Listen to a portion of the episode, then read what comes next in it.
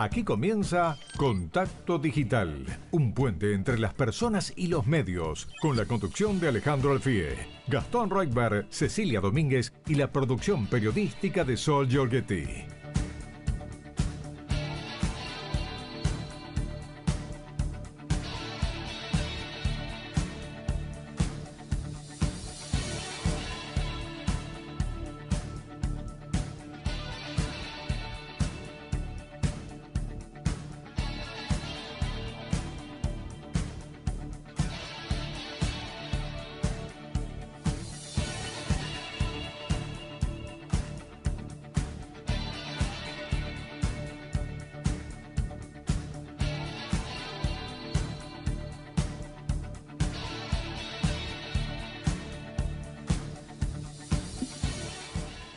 Buenas tardes a todos los oyentes de Radio Rivadavia.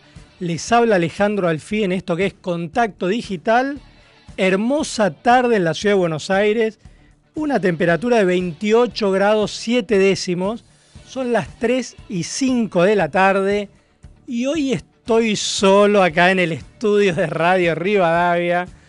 Porque bueno, lo tenemos a Gastón, como decíamos recién en el pase, que está golpeado, una pequeña descompostura, algo leve, pero le dijimos que se quede en la casa para cuidarse, para descansar. Y Cecilia Domínguez, que está en el predio de la AFA cubriendo a la selección argentina de fútbol para TN y Canal 13. Así que acá me han dejado absolutamente solo. Cami, te voy a pedir si me puedes sacar la musiquita de fondo, lo único. Gracias, muchas gracias. Ahí la tenemos a Camila González en la operación técnica, a J. Castro en la edición, Facundo Raventos y Joaquín Pérez Laudicio en la producción periodística. Y como ya que me dejaron solo, voy a aprovechar para hablar un poquito de las cosas que a mí me interesan. Hoy tenemos un programa bastante fuerte. ¿En qué sentido? Por un lado, bueno, ayer fue el Día de la Memoria y hubo un acto en Plaza de Mayo del cual realmente yo tengo muchas críticas para hacerle porque se recordaron los 47 años del golpe de Estado de 1976 y las consignas que se llevaron ahí fueron realmente insólitas. Es decir, me tomé el trabajo de leer el documento que llevaron las principales organizaciones convocantes a ese acto y había eh, muchas consignas por el tema de la proscripción, entre comillas, de la vicepresidenta Cristina Fernández de Kirchner, diciendo que estaba proscripta, que es algo, este, bueno, realmente insólito, porque ella se podría presentar a las elecciones cuando ella quiera. También hablaban en ese documento sobre el lofer, el sistema mafioso que surge del entramado de la corporación judicial y los medios concentrados que persiguió y encarceló a líderes y dirigentes populares. Estoy leyendo ¿no? partes de ese documento eh, donde diría que la mayor parte de las cosas no tienen que ver con el golpe de Estado del 76.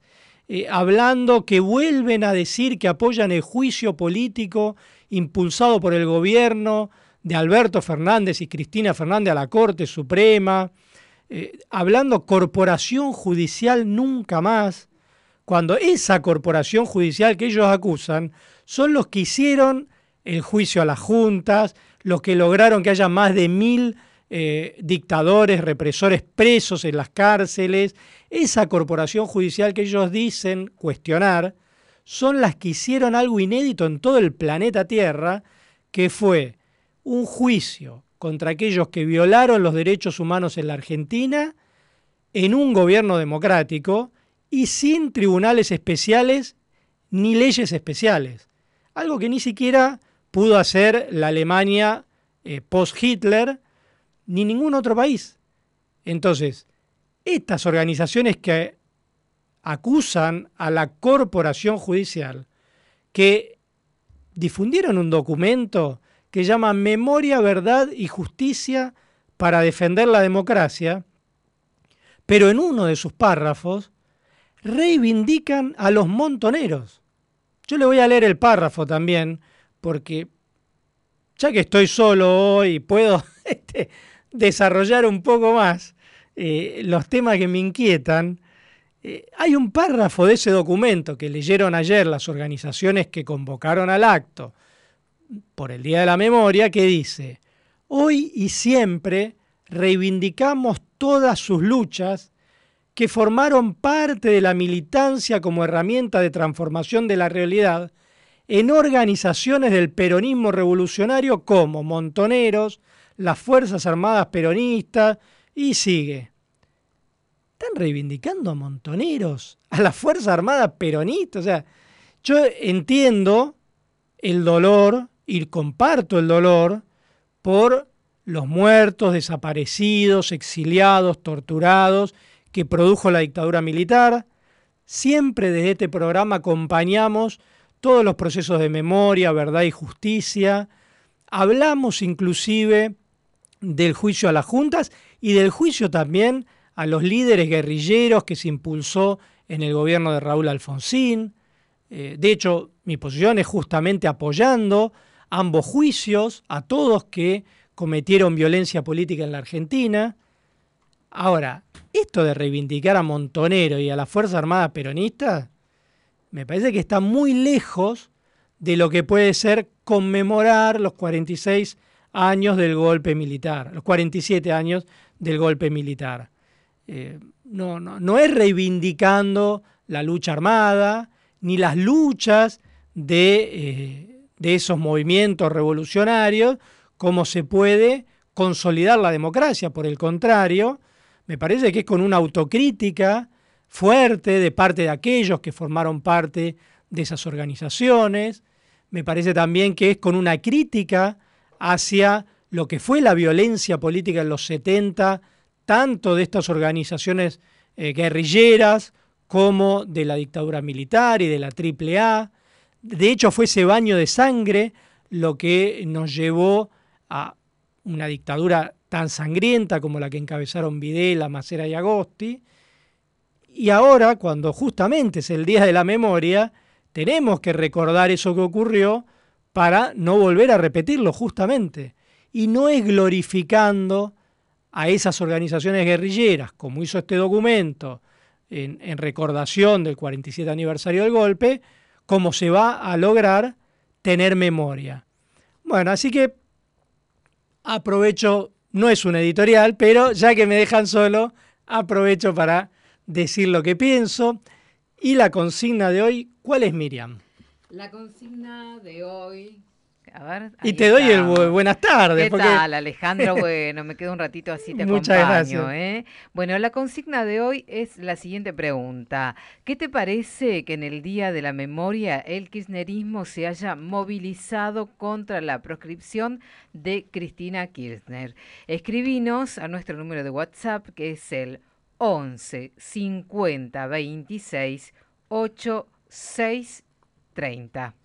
Bueno, y ya, sí, ya saben que eh, contacto digital se hace con los oyentes, así que ustedes llamen, mándenos mensajes de WhatsApp, también pueden comunicarse a las redes sociales de contacto digital, al Instagram, a Twitter. El Instagram es arroba contacto AM630 y el Twitter arroba contacto AM630. Y entre los oyentes vamos a estar sorteando cuatro libros te doy dos para que leas vos, yo leo estos dos. Interesante. sí. mira qué bien. Son de literatura juvenil de Penguin Random House. Les agradecemos muchísimo a la editorial que nos cede y nos envía estos libros para sortearlos.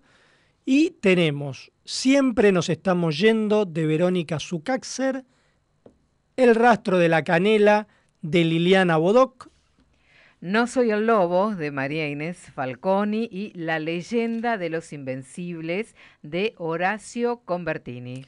Bueno, así que ya saben, llamen con esta consigna. ¿Qué te parece en el Día de la Memoria que el kirchnerismo se haya movilizado contra la, entre comillas, proscripción de Cristina Kirchner? Una pausa y seguimos en contacto digital.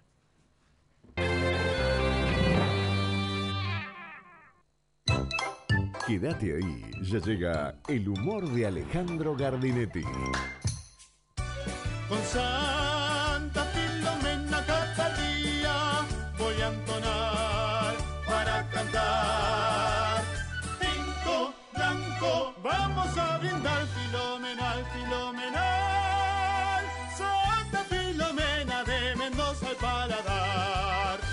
Filomena, único, un vino filomenal. Como de prohibida solamente menores de 18 años. Yo estudié en la escuela técnica número 35 y a través de eso pude ingresar al autódromo de la ciudad de Buenos Aires. Todo lo que uno estudia y trabaja termina dando su fruto. Tu sueño puede ser tu realidad. Hacer prácticas educativas en la ciudad es una realidad. Conoce más en buenosaires.gov.ar barra educación.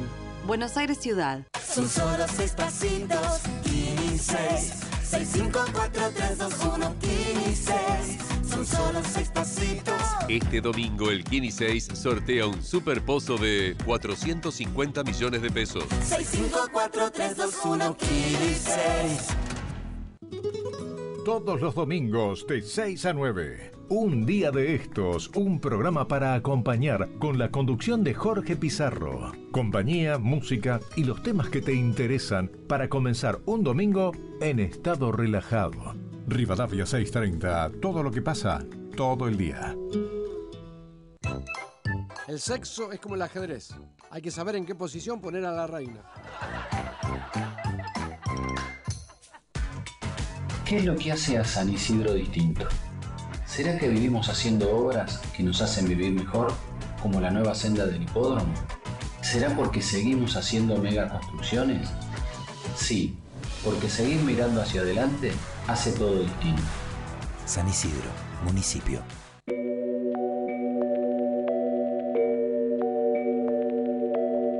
Nacho y Lucía deciden celebrar sus 20 años de casados en un viaje en velero pero no vieron la tormenta que venía de frente.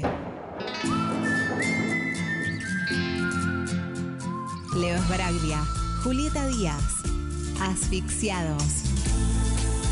Estreno en cines, 23 de marzo.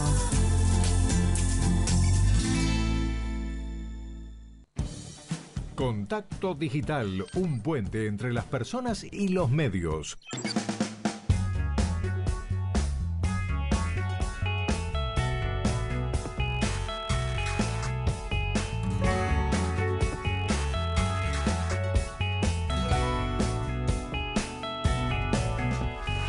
Alejandro, Contacto Digital, excelente programa que escucho todos los sábados, Eduardo Espíritu desde Adrogué les habla. Y recién hubo un personaje en la radio acá subestimándonos a los oyentes de diciendo que nosotros escuchamos, los escuchamos a ustedes porque nos, gusta escuchar pensamientos anti-K.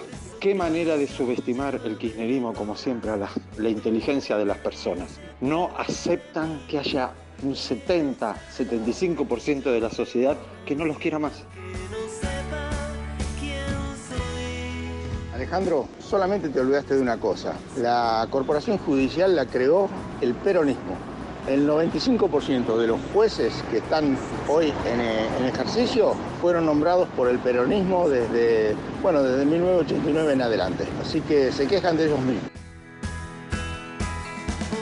Buenas tardes, Contacto eh, Digital. Les habla Kiara desde Ramos Mejía. Realmente me parece una falta total de respeto al Día de, la Memoria. Es un día de recogimiento, de respeto hacia los muertos y no de fiesta. Ayer se dio una fiesta. Falta de respeto total. Buenas tardes.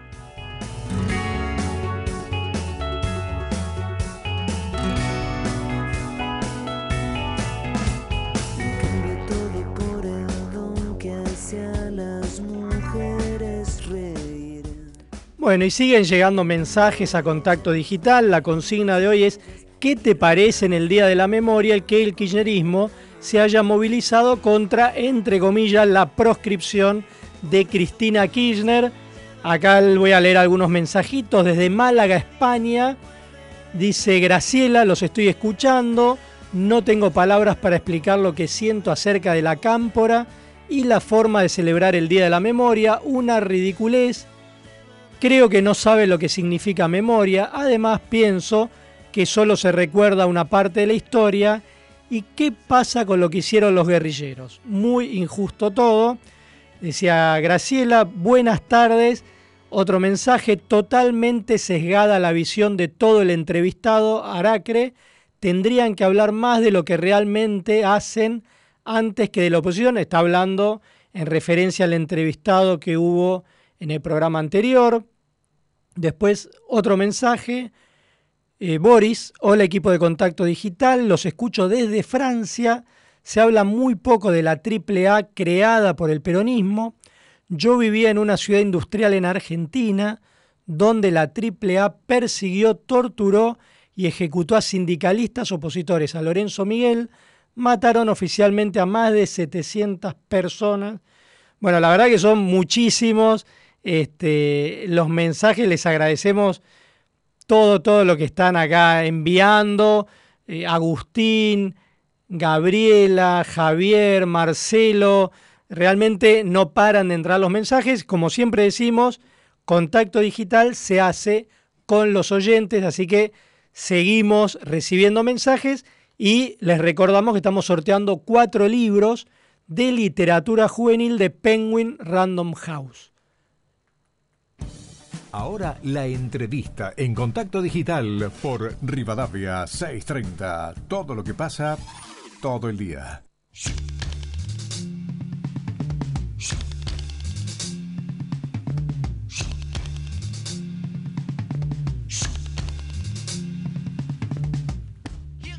Bueno, y me dice nuestro productor que ya estamos en comunicación con Fernando Estrafase, secretario general y de Relaciones Internacionales de la Ciudad de Buenos Aires. Hola Fernando, te saluda Alejandro Alfie, ¿cómo estás? ¿Qué tal Alejandro? Buenas tardes, muchas gracias por el llamado. No, gracias a vos. Y lo primero que me gustaría preguntarte es lo que le estamos preguntando justamente a los oyentes, ¿qué te parece que en el Día de la Memoria el kirchnerismo se haya movilizado contra la, entre comillas, proscripción de Cristina Kirchner. Me parece una suerte de caricatura de. ¿Te acuerdas de Franchera lo antiguo? Sí. Eh, es, es como todo muy sepia en el kirchnerismo, ¿no? E, estas consignas de lucha y vuelve. Es como una visión eh, de deseo romántico de que las cosas sean como no son, porque de hecho no hay ninguna proscripción sobre la vicepresidenta, pero parece que derivan energía o, disfrute en, retroceder en la historia, en plantear consignas perimidas, en vez de convertir el Día de la Memoria en lo que debe ser una conmemoración de la hora más triste para todos los argentinos, lo convierten en una suerte de dispositivo de militancia en el presente insisto, sobre la base de, consignas perimidas, pero que además no aplican a la realidad en la que estamos viviendo. ¿Y, cómo analizás el acto que se hizo ayer en Plaza de Mayo? Como una suerte de manifestación hacia la propia interna. Fíjate que todas las crónicas del día de ayer hacen mucho más hincapié en lo que unos kirchneristas se dijeron a otros y mucho menos en lo que debería ser un momento de reflexión para todos los argentinos eh, acá, digamos, a, corazón abierto el kirchnerismo discute consigo mismo, eh, máximo con el presidente, eh, integrantes del Ejecutivo con la Cámpora. Mientras tanto, la Argentina vive un momento muy, muy tenso en materia macroeconómica, no solamente por lo que veníamos ya viviendo en términos de desequilibrios estructurales, estamos eh, nos están pasando cosas realmente que nos ponen en, el borde de problemas más graves. Por ejemplo, la utilización de los fondos que corresponden a las jubilaciones eh, con un destino poco claro y además de, eventual beneficio cortoplacista. ¿no? En, realidad el kirchnerismo es eso, es, es la permanente sujeción del mediano plazo a las necesidades del corto. Eh, se parece mucho a la, a la definición de populismo, por otra parte. Y de hecho, bueno, vos trabajás con eh, Horacio Rodríguez Larreta y, y él es eh, candidato a presidente. Y te quería preguntar, bueno, ahí cuáles son las características de Larreta para que la gente lo vote como próximo presidente de la nación.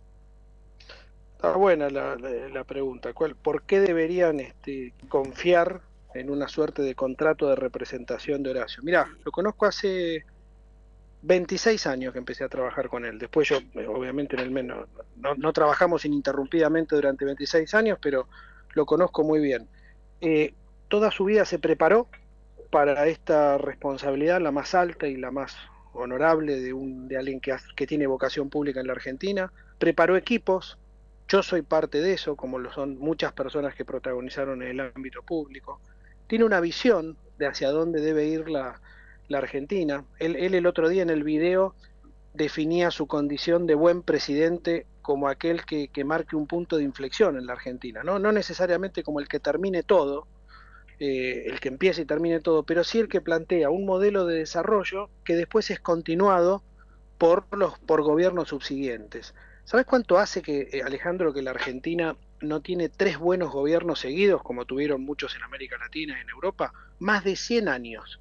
A veces yo discuto a veces con Horacio si son las tres presidencias históricas de Mitre, Sarmiento, Avellaneda o los dos gobiernos de Irigoyen seguido del de Alvear, pero en cualquier caso hace más de 100 años que la Argentina no tiene tres buenos gobiernos y Horacio está obsesionado con esto de darle a la Argentina un plan de desarrollo que tenga un acuerdo mucho más amplio que un gobierno circunstancial, que un partido político, que sea una suerte de contorno en el cual el, sistema político compite, pero sin bastardear ese plan de desarrollo, porque hace mucho tiempo que la Argentina no crece y no progresa. Eh, mientras tanto, el resto de la región sigue para adelante. ¿no? Ahora, ¿cómo se puede lograr eso teniendo en cuenta que el gobierno tiene paralizado el Congreso, quiere tirar por la ventana a los jueces de la Corte Suprema? Es decir, esto que muchos llaman un, la grieta, pero que tiene paralizado a las instituciones de la República. Sí, yo también me refiero a veces a, a una este, democracia paralizada, ¿no? Que, no logra manufacturar mayorías para reformas duraderas, ¿no? Eh, tenés episodios de hacia un lado y episodios que contrarrestan lo que hizo el otro. Como dice Horacio, los últimos, todos los últimos presidentes son más refundadores que, continuadores.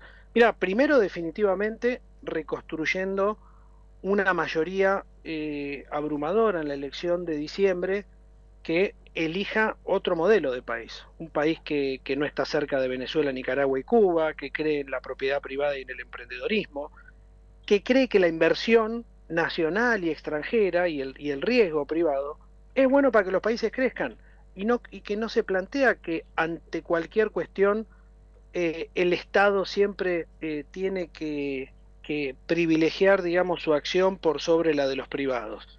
Eh, y en segundo lugar, teniendo una serie de, principios, como te decía antes, estabilizar la economía, volver a crecer eh, sobre la base de, de, actividades que el mundo hoy nos abre enormes oportunidades, después si queremos podemos, volver sobre eso, eh, tener un modelo de educación que le asegura a los chicos y chicas que entran a la escuela un, un futuro e, de progreso en la Argentina. Mira, yo soy el primer graduado universitario de los dos lados de mi familia y, y, y, a mi padre también le fue bien como comerciante, pero ellos, y ma, mi madre es maestra. ¿Cuál, ¿Cuántos años tenés? Es, yo tengo 49.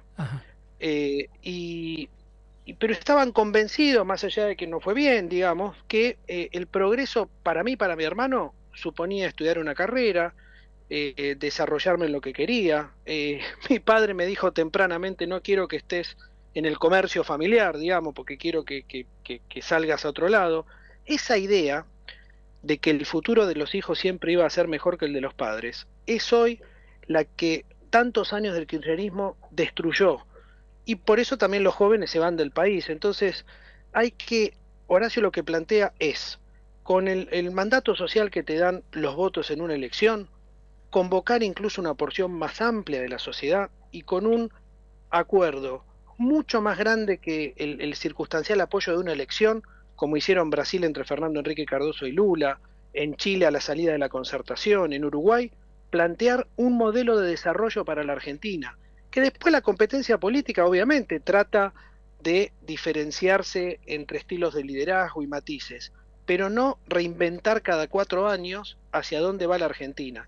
Es posible, ¿sabes qué Alejandro? Porque no estamos inventando nada nuevo. Muchos Ahora, países lo hicieron. Ahora vos decís, bueno, la Argentina tiene un futuro promisorio, eh, pero bueno, mientras tanto los chicos, como bien decís, muchos piensan en irse del país. De hecho, el entrevistado anterior, que era Antonio Aracre, que tuvo el, el programa de Manuel Adorno y Javier Lanari, decía que la hija se había ido a Australia a estudiar y ahora se quería quedar, eh, y él es funcionario del gobierno. Entonces, ¿dónde está esa potencialidad argentina que muchas veces escuchamos como ciudadanos, pero después cuando vamos al supermercado, viste, tenés el 100% de inflación, tenés la crisis, a veces pareciera como que la Argentina está siempre mordiéndose la cola y nunca sale con un plan de desarrollo, como vos decías, de dos, tres, cuatro gobiernos en adelante.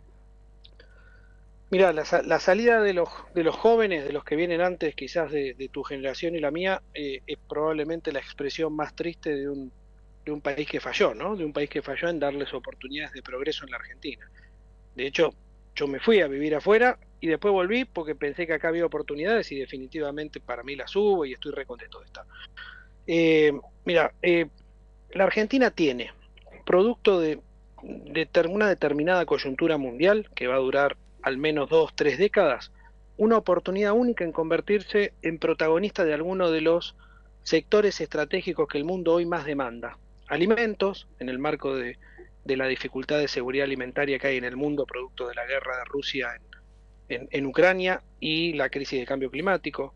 Energía, eh, minería, vos sabés que eh, en, Europa acaban de aprobar un plan verde que establece que para 2035 no van a circular más autos a combustión, es decir, van a tener que ser energía eléctrica, y esos autos de energía eléctrica llevan baterías y esas baterías llevan litio, y ese litio, como todos sabemos, lo tenemos en la segunda reserva más importante del mundo, nosotros en, en tres provincias argentinas. Lo mismo con el turismo, lo mismo con industrias basadas en el conocimiento. Ahora, todo esto para que nuestros hijos lo puedan aprovechar, tiene que también estar vinculado con un sistema educativo que, eh, digamos, prepare el capital humano que estas oportunidades van a necesitar. Y además, para que en estas oportunidades vengan a invertir y también la industria nacional invierta, hace falta estabilizar la economía, porque con estos niveles de, de inflación, déficit fiscal, nadie puede proyectar nada, y hacer algunas, lo que yo llamo reformas para el crecimiento, es decir, la palabra reforma a veces tiene una suerte de connotación este, negativa y en realidad se trata de, un país que se adapta para poder cabalgar eh, tiempos nuevos. Entonces hay que sí, hay que hacer, yo rescato la palabra reforma, hay que hacer reforma en, en lo impositivo, en lo fiscal, en lo educativo, hay que revisar si toda la legislación laboral está cumpliendo con el gran objetivo que debe tener, que es que cada vez se contrate más gente. Entonces, todo eso requiere de un gobierno que quiera cambiar, que sepa cómo cambiar y que el cambio dure en el tiempo, porque no sirve de nada un episodio de cambio si, si después es corregido. Y como te dije antes, y, sé que aburro con volviendo al mismo tema, un gran acuerdo, porque sin gran acuerdo eh, es muy efímero el cambio y después se retrocede en dos pasos, ¿no? Estamos hablando con Fernando Estrafase, que es secretario general y de Relaciones Internacionales de la Ciudad de Buenos Aires, y te llevo ahí al tema internacional, eh, esta semana se hizo el Foro Mundial de Derechos Humanos, donde participó Cristina Kirchner, Alberto Fernández, el Grupo de Puebla, y no vi ahí a la oposición. Eh, ¿Estuvo, no estuvo? ¿Qué pasó ahí? No, probablemente la oposición no estuvo porque fue una suerte de, yo te diría, foro de resonancia de eh, algunos gobiernos, en particularmente de la vicepresidenta en la región, donde este, también estuvieron gobiernos de, que, es muy contradictorio que participen de un foro de derechos humanos eh, cuando en sus países hay dictaduras, ¿no? como Cuba, Nicaragua, Venezuela. Eh, eh, yo te diría, el, el kirchnerismo tiene una gran capacidad también a veces para este, desvirtuar causas nobles, ¿no? como, como puede ser el, un foro de derechos humanos. me parece que la presidenta, lo, vicepresidenta lo usó como tribuna tribuna de, su propia, para su propia militancia, eh, y, tienen una actitud muy excluyente también de agendas eh, que debieran estar presentes, por ejemplo, de la oposición venezolana en un foro donde se discuten abusos de, derechos humanos. Eh, lo mismo, digamos, pasó en, en la cumbre de la CELAC anterior, en donde en vez de discutir hacia dónde va la región, en su modelo de desarrollo terminamos discutiendo si representantes de las dictaduras de la región tenían que ser parte o no. Eh, muy desafortunado. Bueno, de hecho, eh, viste que ahora hubo un conflicto muy grande con Ecuador, donde el gobierno argentino aparece involucrado en la fuga de una ex ministra, Rafael Correa, de la Embajada Argentina en Ecuador, que después apareció en Venezuela. Mira, eh, yo pensé mucho sobre el tema, ¿no? Y cómo, cómo resumir lo que está pasando. Y, y, para la gente que quizás no, no conoce los detalles, los hechos muestran que antes de este episodio Argentina tenía con un país hermano como Ecuador, donde hay un gobierno constitucional, por otra parte, ahí no, digamos, una relación de cordialidad y afecto histórico, y después de este episodio, eh, Argentina pasa a tener con uno de los gobiernos constitucionales de la región un conflicto diplomático de bastante intensidad, porque no, no es muy común, Alejandro, que a un embajador un país lo nombre persona no grata parece un costumbrismo, pero es toda una, toda una definición, eh, en donde además están involucradas cuestiones de derecho internacional, ¿no? Porque si este, un, país acoge a alguien en su embajada, este, lo que seguro no puede hacer es generarle una suerte de salvoconducto para que rompiendo el derecho internacional, eh, digamos, escape. Eh, entonces, realmente muy desafortunado, poco claro, opaco lo que pasó. Tenemos versiones, de nuestra, de, nuestra Cancillería, pero no una explicación clara de los hechos, y una confrontación entre el presidente Lazo y el presidente Fernández que no le hace nada bien a la reputación de la Argentina, más allá de que un gobierno no represente a todo un país. ¿no? Y ahora el presidente Alberto Fernández, bueno, está en la cumbre iberoamericana y tiene previsto ir a Estados Unidos a, a ver si logra, digamos, la bilateral con, con Biden. ¿Vos cómo ves esa situación? Bueno, eh, en, la cumbre iberoamericana está ocurriendo estos días. Eh, va a ser realmente muy importante, eh, entre otras cosas, la discusión que tengan los presidentes junto con el presidente Sánchez de España y el enviado de la Unión Europea, Josep Borrell, alrededor de, de la cuestión de Ucrania, porque hay toda una, una suerte de narrativa rusa penetrando en algunos gobiernos latinoamericanos y corrigiendo o, tratando de moderar la condena a lo que es, sin ninguna duda, es una acción de ruptura del derecho internacional como cometió Rusia en, Ucrania y que debe ser condenada. Eh, y, y el otro tema que me preguntaste, perdón. Y no, y el tema de si logra esta bilateral con ah, eh, Biden. Biden con Biden. Perdón, sí. Eh, mira, sí, Sabemos que viene de, un par de episodios fallidos, eh, en, una vez también hay que decirlo, porque el presidente Biden se, se, agarró coronavirus justo la semana anterior a que el presidente Fernández debiera ir. La, gran pregunta es que, qué agenda va a discutir el presidente Fernández con, con Biden, porque hay algunas cuestiones eh, recientes involucradas en la relación bilateral que es más lo que separa a los países con Estados Unidos que lo que lo, reúne.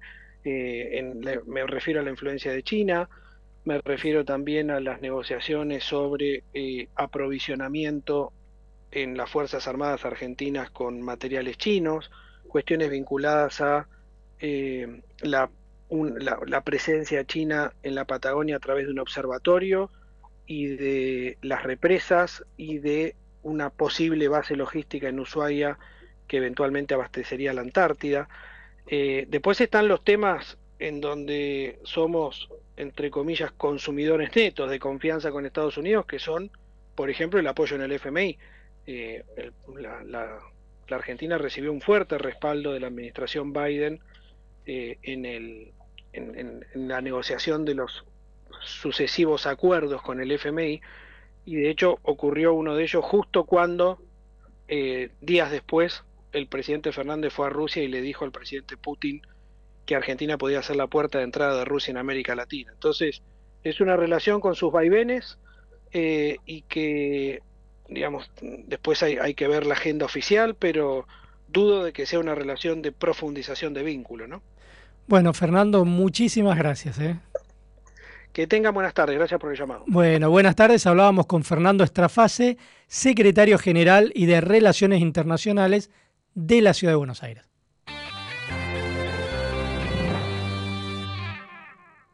Vení a Sodimac y no te pierdas el herramientazo. Del 16 al 28 de marzo aprovecha hasta 30% off y 6 cuotas sin interés en seleccionados de herramientas, organizadores e hidrolavadoras. Encontrá las mejores marcas al mejor precio para concretar tus proyectos. Sodimac, hace de tu casa el mejor lugar del mundo.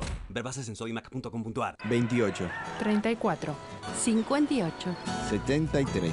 No importa si tenés 18 o 70 años, vos también podés terminar la secundaria de forma virtual y desde cualquier lugar del país. Con educación hay futuro. Conoce más en buenosaires.gov.ar barra Terminal la Secundaria. Buenos Aires Ciudad. Un mate a la mañana para arrancar el día. Un té para compartir una tarde. Tradiciones que se volvieron costumbre. Nueva yerba mate Arroyo Verde. En las variedades tradicional suave, hierbas serranas y burrito. Proba también las infusiones, té y mate cocido. Arroyo Verde acompaña tu día. Seguimos haciendo periodismo todos los domingos desde las 9. Si pasa, pasa con Ignacio Ortelli. Rivadavia 630. Todo lo que pasa. Todo el día. Che, flaco, vos que soy imitador, imitate a Luis Fonsi. ¿Te gusta despacito? No, fuerte y contra la pared. Te recordamos que continúa abierto el registro de acceso para los subsidios a la energía. Ingresa a www.argentina.gov.ar barra subsidios y completa el formulario de inscripción. Secretaría de Energía, Ministerio de Economía, Argentina Presidencia. Tengo una idea muy loca para proponerte. Quiero que a partir de ahora, para decir te amo, en lugar de un corazón, uses una aceituna. Las grandes ideas nacen del amor y eso es lo que tienen los olivos de San Juan. Si querés conocernos un poco más, ingresá a rivadavia.com.ar. Las últimas noticias, nuestra programación y mucho, mucho más. Ingresá a rivadavia.com.ar y sé parte de nuestra comunidad. Rivadavia 630, todo lo que pasa todo el día. Contacto Digital, un puente entre las personas y los medios.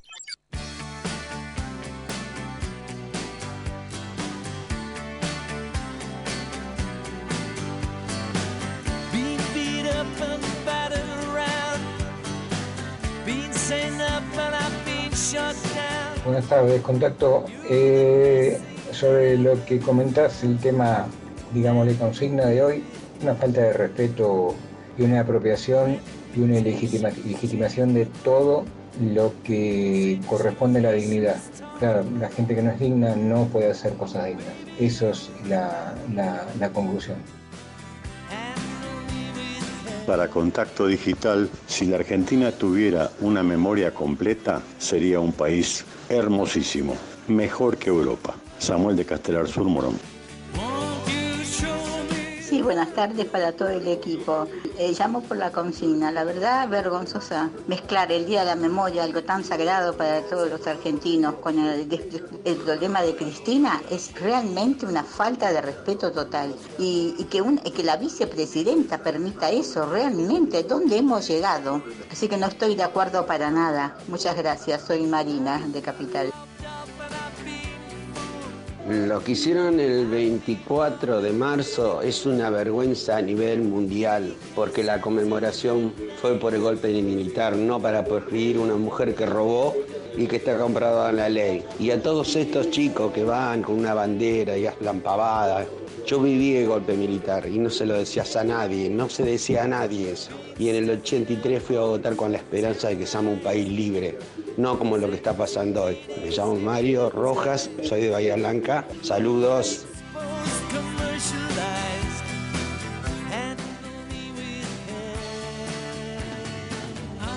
Bueno, muchísimas gracias. Están llamando los oyentes, mandando mensajes. Miriam. Sí, vamos a ver qué dice la gente que mandó mensaje al 11 50 26 86 30. Eh, Noelia de Quilmes dice, hola gente bella de Contacto Digital, es vergonzoso todo lo que hicieron ayer los kirchneristas, hace décadas usan a los derechos humanos para beneficio propio y jamás hacen algo por las víctimas. Quisiera saber dónde está registrado a quienes indemnizaron con la excusa de los derechos humanos. Eh, Antonio de Ensenada dice, el gobierno hace todo para que lo saquen y así poder victimizarse después y volver al gobierno como lo logró Perón. Un abrazo para el equipo. Eh, Claudio dice que se haya movilizado por la supuesta proscripción de Cristina es simplemente mentira. La gente fue por el Día de la Memoria, luego ellos se lo adueñan.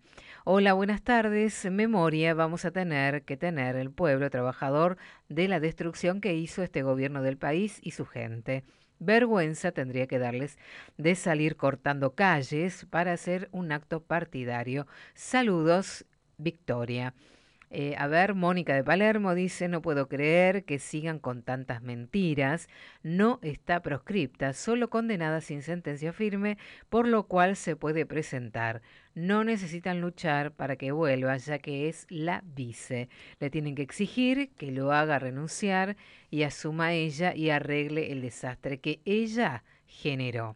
Opinión de Mónica de Palermo. Bueno, te digo que eh, hoy, por ejemplo, que el presidente de la Nación está en la cumbre iberoamericana eh, y no está en la Argentina, la que ejerce como presidenta es la vicepresidenta de la Nación y yo creo que debe ser la primera vez en democracia que tenemos de presidenta en ejercicio a una persona condenada por corrupción.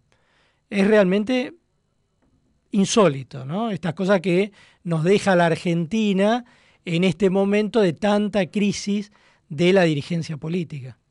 Vamos a recordar, Alejandro, la consigna de hoy, que es la pregunta, ¿qué te parece que en el Día de la Memoria el kirchnerismo se haya movilizado contra la proscripción de Cristina Kirchner? Pueden opinar a nuestro número de WhatsApp, que es el 11 50 26 8630.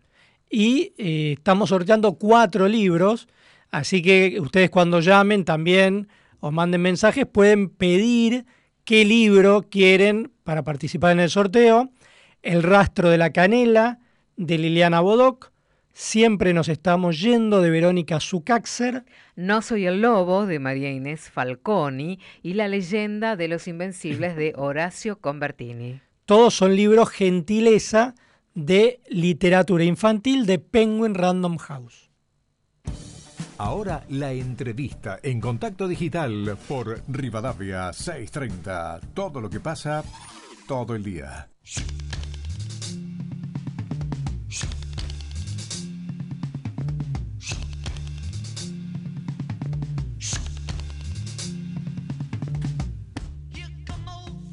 Bueno, y ahí me dice nuestro productor que ya estamos en comunicación con el periodista Gabriel Michi autor del libro Cabezas, un periodista, un crimen, un país. Hola Gabriel, te saluda Alejandro Alfie, buenas tardes, ¿cómo estás?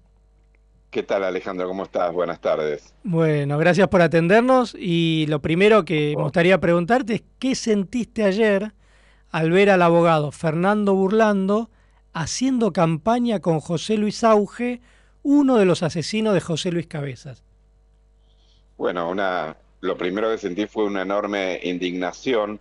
Vos sabés que antes de que se haga público este, este episodio, eh, yo, bueno, tengo mucho contacto con gente que ha seguido la causa eh, de José Luis y que se moviliza en las marchas y demás. Y eh, por chats privados decíamos, esto puede ser que sea auge. Y estuvimos tratando de chequear, ¿viste? De distintas maneras si era realmente José Luis Auge. teníamos alguna duda porque nos parecía escandaloso, digamos, que utilice a un asesino, este, un asesino confeso aparte, ¿no? Más allá que él era su abogado para hacer su campaña electoral. Y bueno, y finalmente llegó la confirmación de que era José Luis Auge, uno de los horneros que participó del crimen y que, bueno, Burlando decidió utilizarlo en su campaña como candidato a gobernador de la provincia de Buenos Aires eh, como parte de sus spots publicitarios. La verdad, un verdadero escándalo, una vergüenza, una humillación también este, hacia la familia de José Luis, este, porque incluso, bueno, cuando se le preguntó por esto, él empezó a, tratar de justificarse eh, y diciendo aparte una mentira gigantesca que era que él mantenía una buena relación, que había mantenido una buena relación con los padres de José Luis, que ellos lo querían mucho y demás, cosa que es una falsedad absoluta, porque para los padres de José Luis, este, tanto como José, ellos mueren también atravesados por el dolor del asesinato de sus hijos, este, que eran justamente parte de los homicidas, eran a quienes representó este, justamente burlando y al cual el que posibilitó en definitiva que ellos salgan antes de tiempo, ¿no? Ahora, ¿por qué pensás vos que burlando lo puso a uno de los asesinos de José Luis Cabezas en su primer spot de campaña electoral? Yo creo que, la impunidad enseguece. Creo que en realidad este, Burlando está acostumbrado a hacer lo que se le canta, hablando mal y pronto, pero aparte está como subido a, una ola muy fuerte de popularidad, que obviamente tiene que ver con su última actuación como abogado en el caso de Fernando Baezosa, este, que eso le dio mucha popularidad y que ni siquiera tuvo el tupé de dejar pasar más tiempo para lanzar su candidatura este, a la gobernación bonaerense. Este, y creo que eso enseguece, ¿no? O sea, cuando alguien está subido a una ola de ese tipo y no tiene este, los valores que tiene que tener, bueno, en definitiva termina cometiendo este tipo de errores, ¿no? Ahora, es raro que un candidato que dice que viene a poner seguridad en la provincia de Buenos Aires aparezca con un asesino condenado en su primer spot de campaña. Es totalmente paradójico, totalmente. Yo lo que marcaba también en, los tweets que, escribí era esta contradicción, ¿no? Que él este, viene con un discurso de mano dura, de mayor seguridad para los bonaerenses y demás, y en su primer spot de campaña utiliza a un asesino confeso y condenado para hacer su campaña. Una locura, eh, es contradictorio por donde se lo mire. Este, como también es contradictorio su propio posicionamiento eh, este, cuando en el medio del caso de Fernando, eh, él proponía penas muy duras contra este, los asesinos de, Fernando, cosa que mucha sociedad compartía, pero por otro lado, este, cuando tuvo que, obviamente, su rol como abogado, pero cuando fue defensor de los horneros, hizo todo lo posible para que asesinos confesos salgan antes de, la prisión, ¿no? Y lo cual es, bastante contradictorio. Y acá lo raro es que él en este video ya no es él en su rol de abogado, porque digamos, ponele que un asesino, o sea, tiene derecho a tener un abogado. Ahora él acá elige a José Luis Auge como parte del decorado de lo que él llama las personas decentes que viven ahí en una villa y que le transmiten sus preguntas, sus consultas. Él aparece abrazado con auge, con otras personas, aparece charlando incluso con él. Es decir, en un rol que trasciende el rol que tenía ponerle como abogado de un criminal. Acá ya es como un amigo, como un candidato, como alguien que dice que es, decente, un criminal están así como lo decís, Ale, que vos fíjate esto. O sea, uno, como bien mencionabas, eh, cualquier persona tiene derecho a tener una defensa, a tener un abogado y demás. Siempre llamó la atención cómo los horneros, que eran gente de muy bajos recursos, logran contratar a Fernando Burlando, que era un abogado que si bien en ese momento no era tan conocido, sí se sabía que era el abogado más caro de La Plata, ¿no? Entonces, bueno, cómo se llegó a esa contratación. Todo fue raro desde un principio, ¿no? Pero más allá de eso, eh, tenían derecho a tener su abogado y él tenía el derecho también de defenderlos. Ahora está en otro rol, está en el rol de candidato a gobernador y en ese rol decide debutar en su campaña abrazado a un asesino. Eh, la verdad que es increíble, a mí me parece que este, no midió tampoco las consecuencias de lo que esto podía llegar a tener, que las excusas que dio después también fueron muy pobres, porque decir que él no sabía que estaba, eh, que incluso decir que, como sugerir que no lo había reconocido a José Luis Auge, que fue su abogado, es una cosa insólita, ¿no? Incluso decía que no lo había abrazado. Cuando el, el, spot dura 45 segundos, ¿no? y lo está abrazando, o sea. Y lo está abrazando, y lo está abrazando. Vos sabés que eh, es muy llamativo eso, porque, digo, eh, habla también un poco esto de lo que te mencionaba, ¿no? Cómo la impunidad enseguece a determinados sectores de este. Y aparte, eh, te diría una cosa que para mí también fue chocante cuando, antes de saber que estaba auge en el video, cuando vi el spot este, me pareció un poco como humillante para la gente que vive en un barrio humilde como Los Hornos, que él se vista con una camiseta y vaya con un short deportivo, así como este, tratando de generar una empatía por desde una mirada prejuiciosa, ¿no? De, la vestimenta y demás, me pareció como también parte de, una humillación. Y aparte, eh, lo que a mí me preocupa es que eh, cuando eh, estos personajes aparecen así en la política para tratar de postularse para un poder, en este caso este, una candidatura a una gobernación bonaerense, aprovechan la ola que le da la fama mediática, ¿no? pero después cuando se le empieza a cuestionar, a ver, con qué herramientas tiene para hacer todo lo que dice que va a hacer, bueno, empieza a hacer agua, como por ejemplo, ¿cómo vas a, luchar contra la inseguridad teniendo a el apoyo de asesinos en, tu campaña, ¿no? Entonces, bueno, son cosas que, obviamente quedan a la luz cuando eh, de la noche a la mañana aparecen figuras que no tienen que ver con este, el conocimiento serio de cómo manejar una situación política, ¿no? Estamos hablando con Gabriel Michi, que es autor del libro Cabezas, un periodista, un crimen, un país, y te quería consultar justamente, como vos escribiste un libro sobre el crimen de José Luis Cabezas, ¿qué rol tuvo José Luis Auge, esta persona que aparece en el spot de Fernando Burlando, en el crimen de José Luis Cabezas?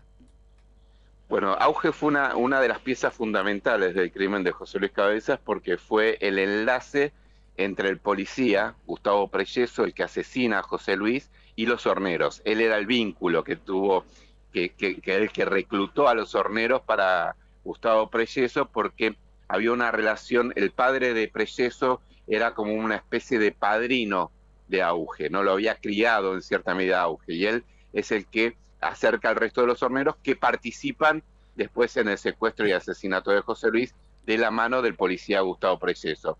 Él era un barra brava de estudiantes de La Plata que hacía trabajos de eh, puntero para punteros políticos del justicialismo bonaerense allí en la provincia de Buenos Aires, eh, trabajos que podían ser desde pintadas a apretadas a, opositores, ¿no?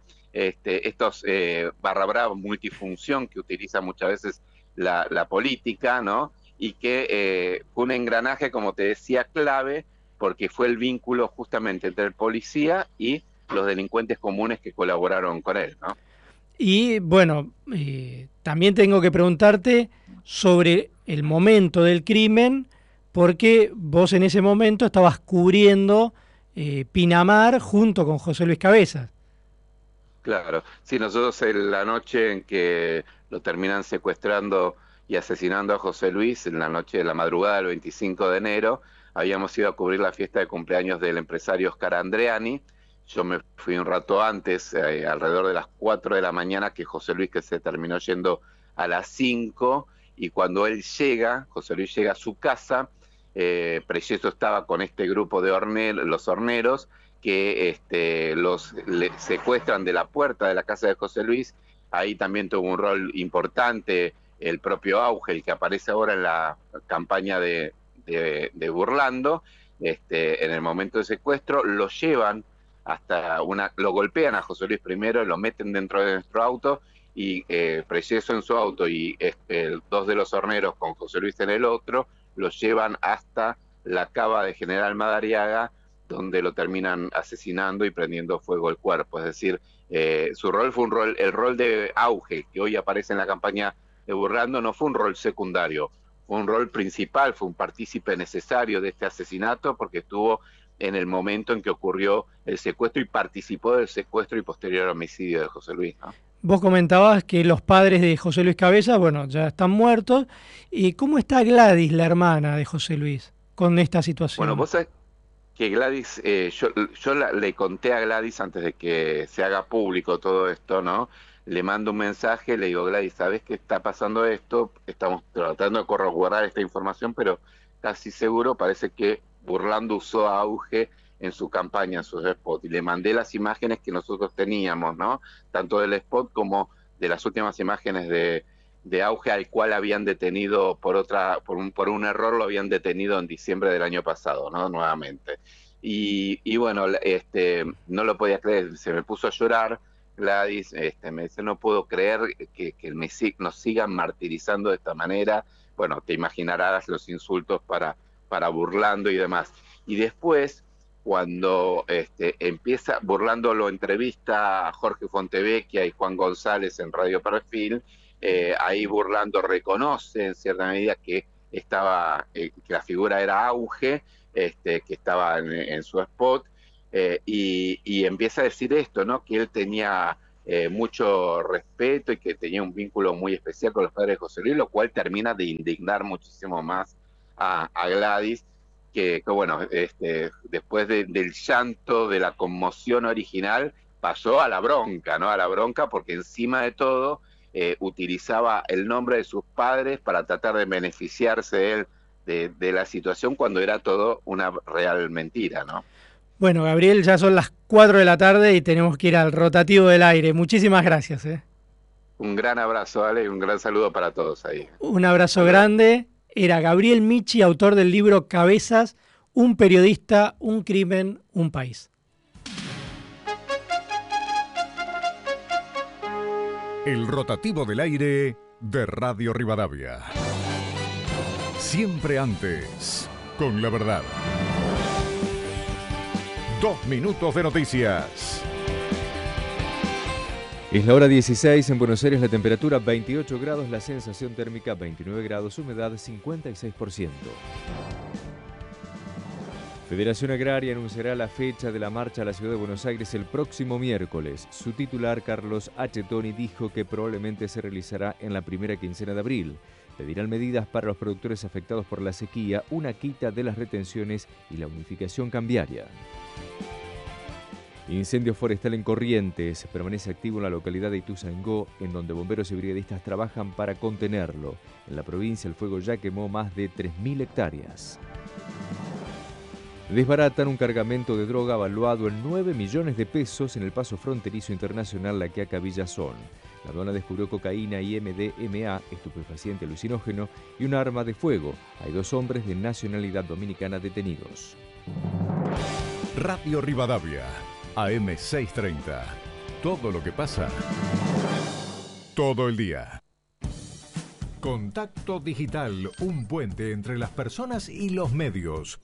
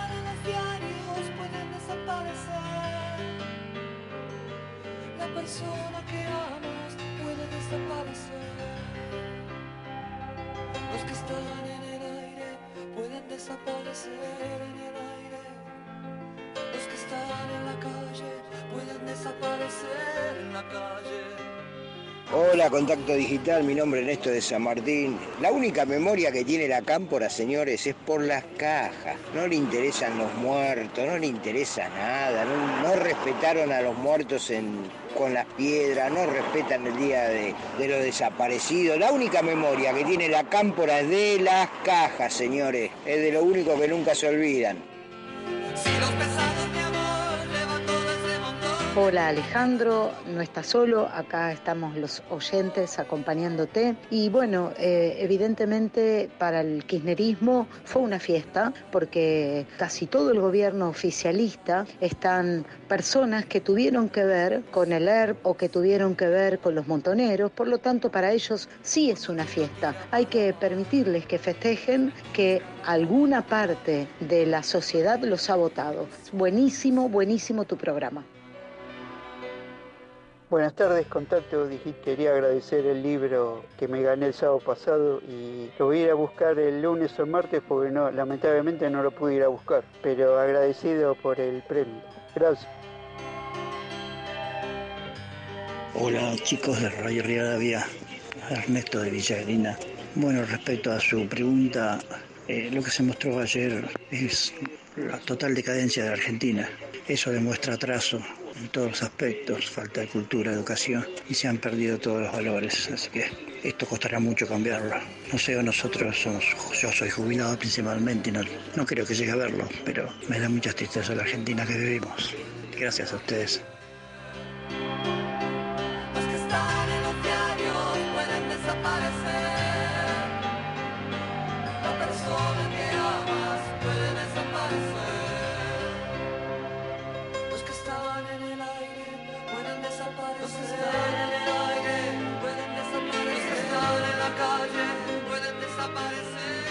Bueno, y siguen llegando mensajes. Muchísimas gracias los oyentes que dicen que no estoy solo acá en el estudio, porque están del otro lado los oyentes y acompañando. Y como siempre decimos, son parte del programa. Así que es cierto, no, no estoy solo y me hacen sentir efectivamente que no estoy solo. Así que les agradezco muchísimo. Acá siguen llegando los mensajes. Y acá uno dice, señores, buenas tardes, lo de burlando es eso, una burla a todos los bonaerenses.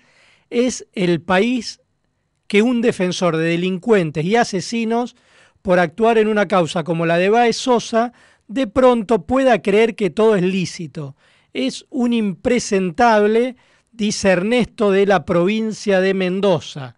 Eh, perfecto, después mm, otro mensaje que no dice quién es, dice, lo de burlando me parece patético y una falta de respeto que vaya disfrazado como el contra en el papel del gran actor Calabros.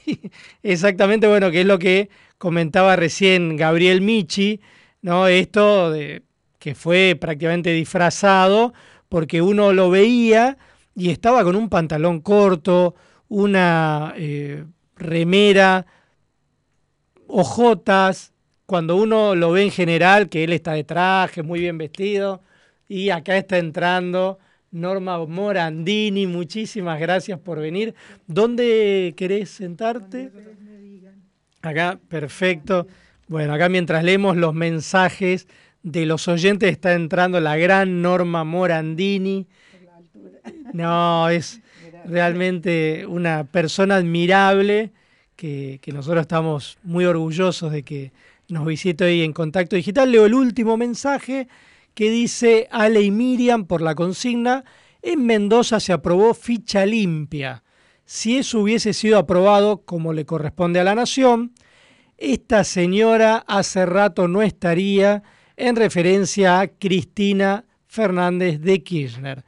Bueno, Oriana de Mendoza nos manda ese mensaje y repetimos la consigna ¿Qué te parece que en el Día de la Memoria el kirchnerismo se haya movilizado contra la proscripción, entre comillas, de Cristina Fernández de Kirchner?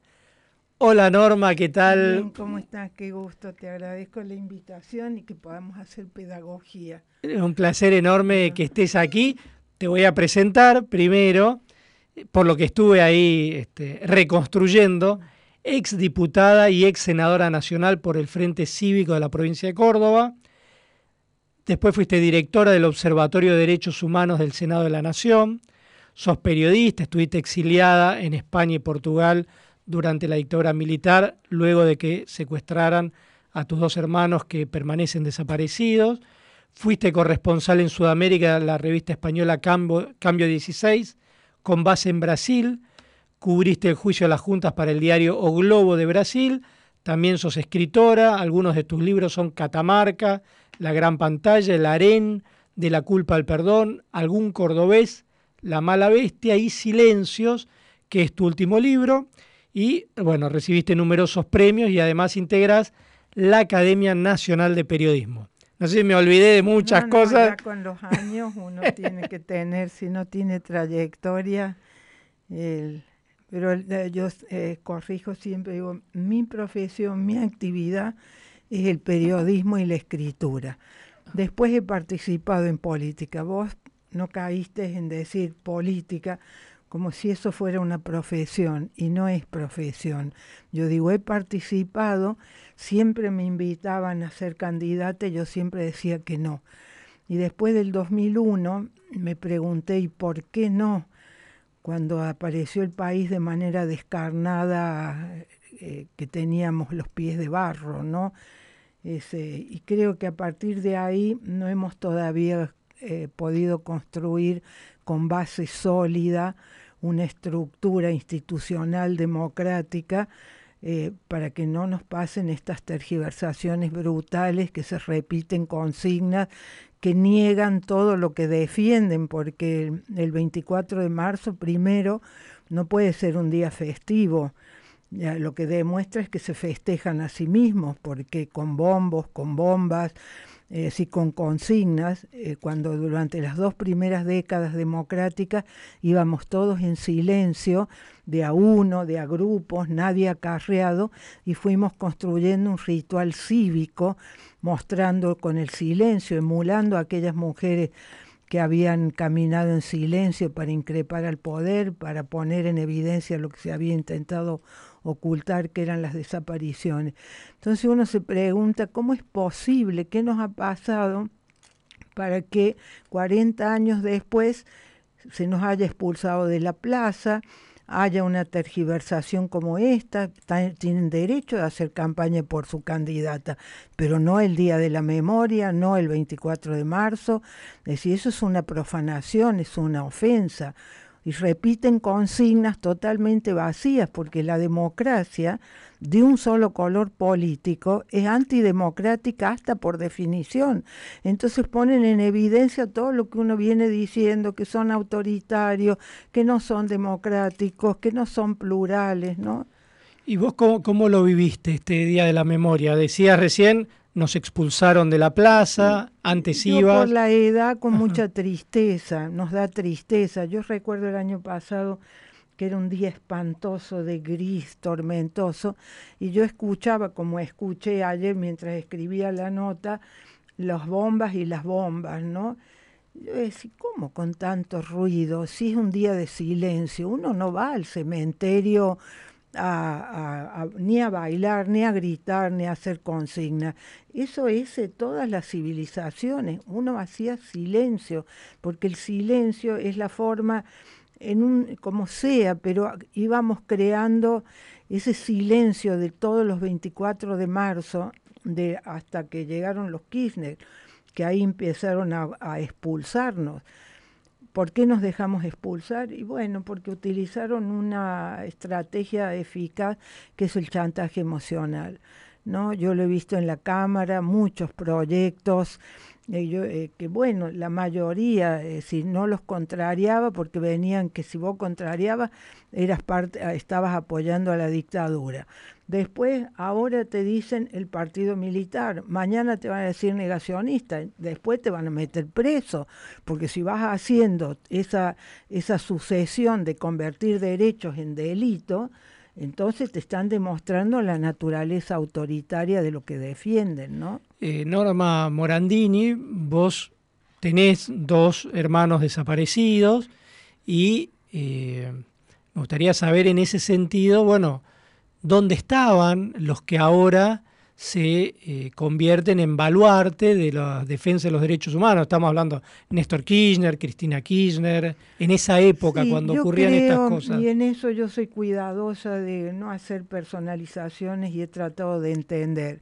Yo creo que eh, gente como los Kirchner y como mucha gente de esa generación, vivió con miedo y tienen culpa no reconocida, porque ¿qué hacen las dictaduras? ¿Por qué las dictaduras lo primero que hacen es imponer la censura, imponer el terror, que eso te aísla, vos te metes dentro de tu casa y no hablas ni con el vecino, porque tenés desconfianza, porque tenés miedo, porque no decís lo que pensás. Entonces cuando terminan las dictaduras, queda gente muy lastimada que se ha callado por miedo, por complicidad. Yo no, no cuestiono que la gente tenga miedo, es decir, yo no le puedo pedir al buen vecino con el terror que había en los 70 que eh, sea solidario, porque bueno, estaba muerto de miedo. Entonces yo veo que los que desde el inicio, porque nos atropelló la vida, yo acompañé a mi madre que desde el inicio ella salió a buscar a sus hijos, algo que yo estoy descubriendo ahora, mucha gente no denunció porque esta cultura argentina de que si tenés un conocido, mejor eh, busco al conocido y, lo perverso de la dictadura. ¿Cómo es eso? Que mucha gente no denunció. No denunció, porque la perversión del desaparecido es que te secuestraban, te ponían en una cárcel oculta clandestina. ¿Y qué teníamos los, los, los eh, eh, parientes? si denunciabas, a lo mejor era peor que no denunciar, era un dilema personal. Entonces no tenemos que juzgarnos a nosotros, sino la perversión de la dictadura. Mm. Y poder entender que esa perversión a los desaparecidos nadie los vio morir.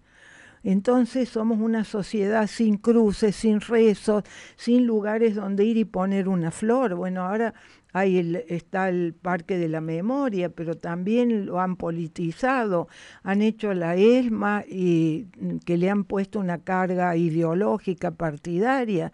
Entonces, ese lugar que tienen todas las civilizaciones, donde se honra a los muertos, donde haces un minuto de silencio, donde sos plural porque sos humano, porque la muerte te confronta con tu propia fragilidad no tenemos nada de eso, porque tenemos gritos, tenemos consignas y tenemos esto que lo de ayer fue una caricatura. A mí me sorprendió mucho. Eh, yo comentaba cuando arrancábamos el programa en, una especie de editorial que se me ocurría en el momento, pero leí partes del documento que leyeron ayer y hay partes donde reivindican a montoneros y las Fuerzas Armadas peronistas en el documento. Sí, sí, sí, sí. Eh, que uno puede decir, bueno, las víctimas formaron parte algunos, pero no reivindicar a esas organizaciones guerrilleras. Hay que condenar a la violencia. Eh, la democracia nos ha puesto un límite de hierro, que es que todos tenemos derecho a hablar, a expresarnos, a que no se, se nos persiga por las opiniones, pero siempre y cuando no se incite a la violencia. Entonces, ¿qué va a pasar ahora si llega a haber un cambio de gobierno y si la gente tiene conciencia?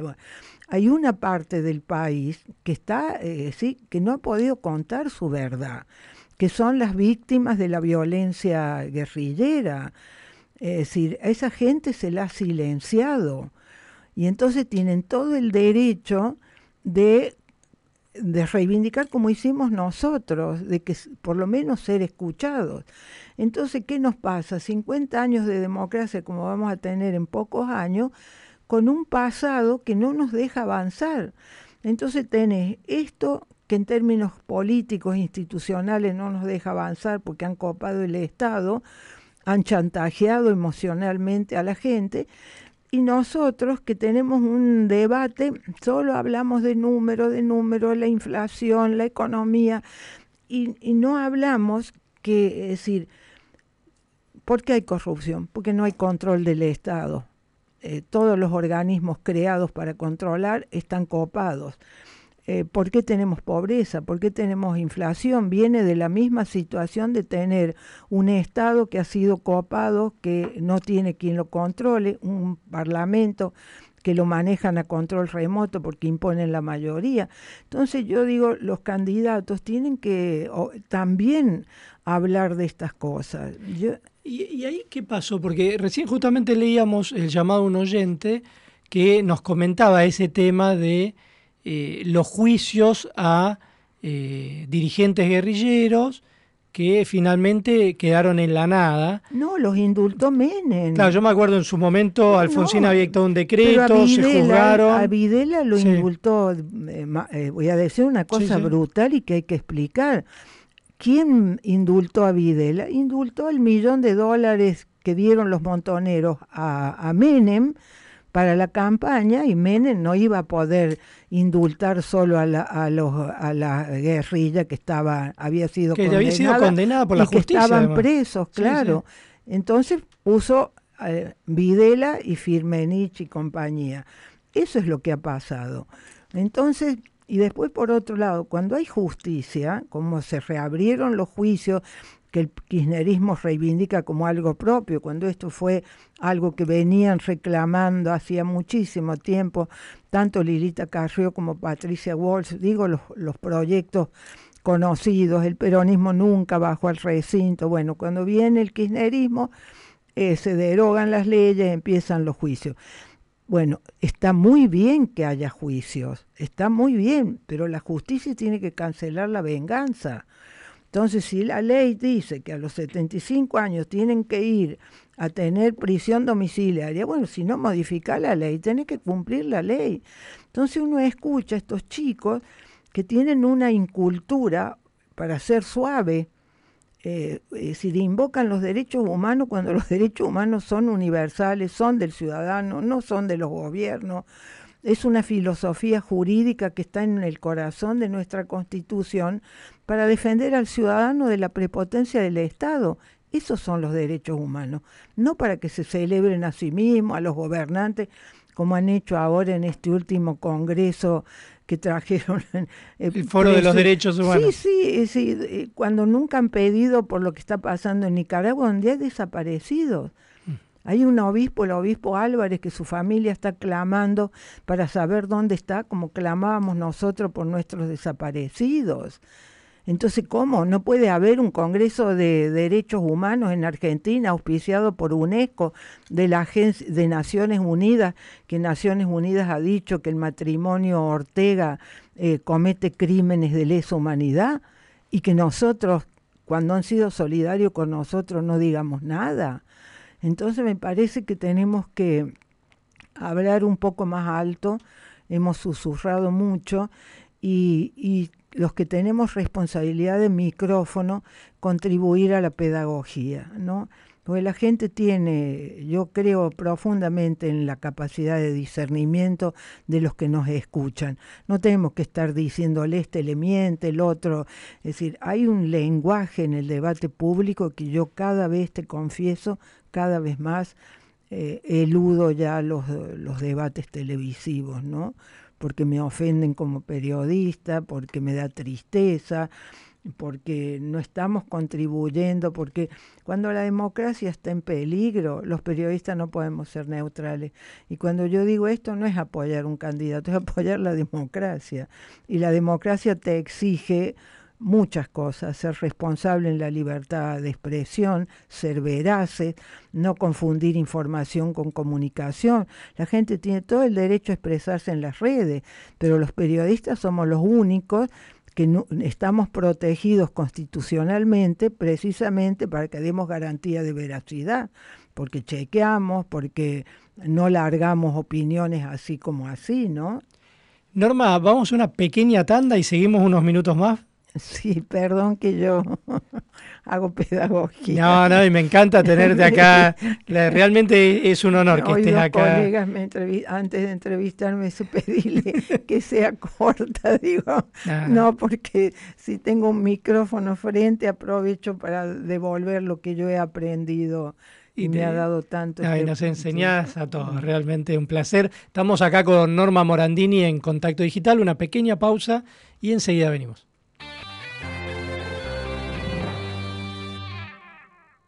Zafirus, Zafirus, qué ricas fragancias, Zafirus, Zafirus, aromatiza tu vida. Radio Rivadavia AM630, en vivo las 24 horas por YouTube. Disfruta de la transmisión y accede a notas editoriales y pases de nuestros conductores. Encontranos como Radio Rivadavia AM630. Suscríbete, mira y comenta. Radio Rivadavia AM630. Todo lo que pasa todo el día. Con Santa Filomena cada día voy a entonar para cantar. Cinco blanco, vamos a brindar filomenal, filomenal. Santa Filomena de Mendoza al paladar. Santa Filomena, único, un vino filomenal. Como de prohibida menores de 18 años. Todos los domingos de 12 a 14, la política y el deporte en su justa medida. Lado P, con Eduardo Paladini y Elizabeth Becher. Rivadavia 630, todo lo que pasa, todo el día. Señor cura, ¿usted aparta a las mujeres del mal? Sí, hijo. ¿No me aparta dos para el sábado?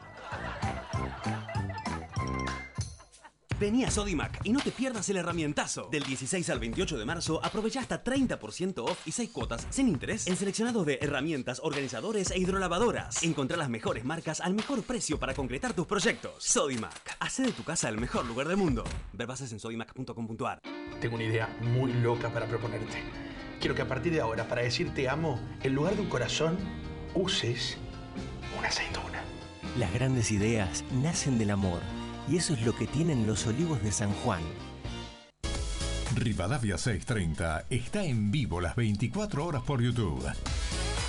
Disfruta de la transmisión y accede a notas editoriales y pases de nuestros conductores. Encontranos como Radio Rivadavia AM630. Suscríbete, dale like y comenta. Rivadavia 630, todo lo que pasa todo el día.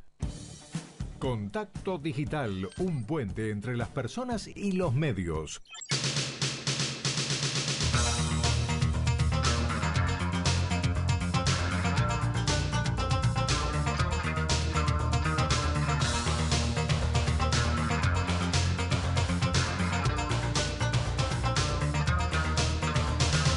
Hola chicos de Radio Rivadavia, Ernesto de Villagrina. Bueno, respecto a su pregunta, eh, lo que se mostró ayer es la total decadencia de Argentina. Eso demuestra atraso en todos los aspectos, falta de cultura, educación y se han perdido todos los valores. Así que esto costará mucho cambiarlo. No sé, nosotros somos, yo soy jubilado principalmente y no, no creo que llegue a verlo, pero me da mucha tristeza la Argentina que vivimos. Gracias a ustedes.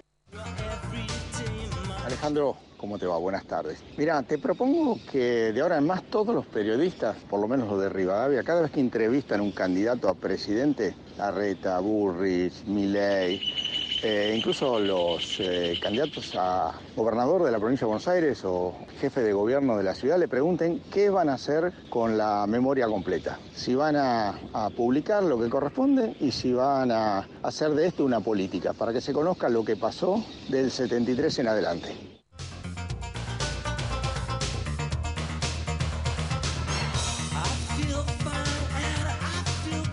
¿Qué tal chicos? Buenas tardes, excelente programa. La verdad el acto de ayer, una vergüenza. Esta gente con los derechos humanos lo único que ha hecho es negocio y ahora quieren defender a una persona que lo único que hizo es hacerle mal al país. Que tengan un excelente fin de semana. Fabián de Liñas.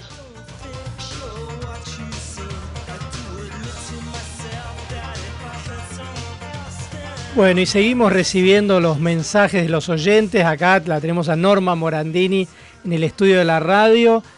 Graciela de Pico dice, emociona escuchar a Norma Morandini con esa paz y con esa contundencia de contar los hechos como fueron. Gracias Radio Rivadavia. Eh, acá otro oyente, Amalia, dice Norma Morandini, una representante digna para el Día de la Memoria. Hoy más que nunca se mezcla la Biblia con el calefón. Una gran pena para esta gente que por falta de conocimiento no sabe ni puede dar el lugar que a cada uno corresponde. Es muy triste en modo especial para quienes lo hemos vivido y no podemos aceptar relatos. Gracias por vuestra amable claridad, dice Amalia. Otro mensaje. Hola, Contacto Digital, me encanta el programa y hoy la visita de Norma Morandini, tan coherente, tan ecuánime, tan justa, estando del lado de las víctimas, quienes sean, de qué color político la admiro y transmite paz, dice Susana. Otro mensaje, eh, acá es medio complicado con la computadora manejarme, eh, espérenme un segundito. Dice, pura excelencia, me encanta que aunque no sea de la misma línea política, respecta el pensamiento y acción de los dignos originales integrantes de la CONADEP y Alfonsín, que hoy nos quedan, solo Graciela Fernández Meijide y Norma Morandini, para las cuales no tiene que haber limitación de tiempo ni espacio en la asignación de una entrevista y en medios públicos independientes, por los cuales son las únicas voces que nos quedan de lo que ocurrió en aquella época sin relato alguno, nos dice Marcela. Bueno, y hay Realmente un montón de mensajes acá saludando, agradeciendo. Eso demuestra que hay, está en el corazón. Digo, cuando uno habla, no, hay no hay razón más recta que la que nace en el corazón. Y eso siempre, cuando es verdadero, por lo menos la honestidad de la persona, siempre toca otros corazones. Pero yo quiero aprovechar lo del que decía la señora de la Biblia y el calefón. Saquemos el calefón, retomemos la Biblia mm. para eh, que no se confunda, porque creo que el daño mayor es que hayan contaminado la filosofía jurídica de los derechos humanos con la dictadura. Cuando los derechos humanos nacen sobre las cenizas del nazismo y después de la Segunda Guerra Mundial, cuando el mundo aparece, los dirigentes sensatos del mundo quedan horrorizados de lo que ha pasado. Y ahí Truman le pide a la viuda de Roosevelt como para que se entretenga y resulta que esta mujer en la Comisión de Derechos Humanos consigue que se apruebe la, recién creada Asamblea eh, de, las Naciones Unidas, eh, sancionan la Declaración Universal de los Derechos Humanos. ¿Qué es eso? Es que le da los derechos a la persona. Tenemos derechos porque tenemos igual dignidad, porque nacemos iguales, no nos sentimos iguales, por eso tenemos que tener principios morales, pero porque nacemos iguales, porque somos seres de razón, tenemos la obligación de actuar fraternalmente un principio moral, pero eso le ha permitido al mundo a lo largo de 75 años, Europa es el ejemplo de haber tenido el mayor periodo de prosperidad. Piensen ustedes que el único, los únicos que se abstuvieron y no votaron la declaración fueron los países de los regímenes soviéticos. Entonces es claro dónde hay prosperidad en el mundo, dónde hay libertad, no hay, eh, porque con libertad yo puedo reclamar que me falta el pan, me falta el trabajo. Norma, eh, bueno, estamos con Norma Morandini, eh, recordando un poco el Día de la Memoria, y te quería preguntar, no puedo dejar de preguntarte sobre tu situación familiar, ¿no? De la desaparición de tus dos hermanos, cómo fue eso, tu exilio. mis hermanos tenían, que se llamaban Néstor y Cristina, fíjate las burlas del, destino, el azar, como uno le quiera llamar. Eran mis dos hermanos menores, eh, estaban en Montoneros, yo creo que mi hermano estaba más comprometido y que el caso de mi hermana creo que su compañero, como se decía en la época, que era su novio, eh, y bueno, yo los vi desaparecer, mi hermana la secuestraron de mi casa, yo vivía al frente del Parque Lezama, un edificio hoy al que el Metrobús lo, lo tiró abajo, que era el edificio Marconetti. De ahí secuestraron a mi hermana. Yo creo que mi hermano había salido a encontrarse con su novia porque venían los padres de Córdoba. Yo pienso que los han, la han secuestrado primero a ella, a ella la llevaron a mi hermano y mi hermana eh, y después vinieron a casa, ¿no? Bueno, desde el mismo momento eh, mi madre se, se lanzó a la búsqueda, yo la acompañé antes de ir al exilio en lo que pude, eh, se nos cerraron todas las puertas porque había terror, pero cuando yo digo se cerraron las puertas, cerró la puerta a la iglesia, cerró la puerta del periodismo, cerró la puerta a la política. A nosotras, a mi madre y a mí, la única persona que nos recibió eh, fue Alicia Moró de Justo. En el que ella vivía, ya era, una, era anciana, vivía en el hogar obrero austeramente. Y yo no me olvidé nunca que ella nos dijo, nuestro país solo sabe decir sí y gritar el gol. Y eso me impresionó mucho. Ayer cuando veía las burlas de la vida, ¿no? que este congreso que han hecho internacional de derechos humanos con bombos y platillos, lo tuvieron que anticipar al cierre porque lo hacían en la ESMA y tenían el partido de la selección, ¿no? Insólito. gol mata, perdonen el cinismo, ¿no? Eh, perdonen, no podría hacer semejante broma. Pero. Y vos, vos contabas, eh, bueno, cuando. yo salí al exilio, eh, sí, porque también. ¿Qué, edad tenías más o menos? eh, yo cumplí mis 30 años en una pensión de mala muerte en San Pablo, esperando que me mandaran un pasaje para ir a Lisboa. Eh, yo eh, dejé mi casa y después dicen que vinieron también por mí. Yo no tengo pruebas de eso, no, no. pero lo cierto es que la decisión de salir no es sencilla. La decisión y yo salí por mm, Santa Fe y tomé un, un ómnibus a San Pablo sola, mm. que cuando pienso en eso, no, no, bueno, eh, yo creo que eso deja marcas en uno. Yo empecé a hablar eh, no hace tanto tiempo, he hablado siempre de otros, pero de mi intimidad eh, me desencadena llantos.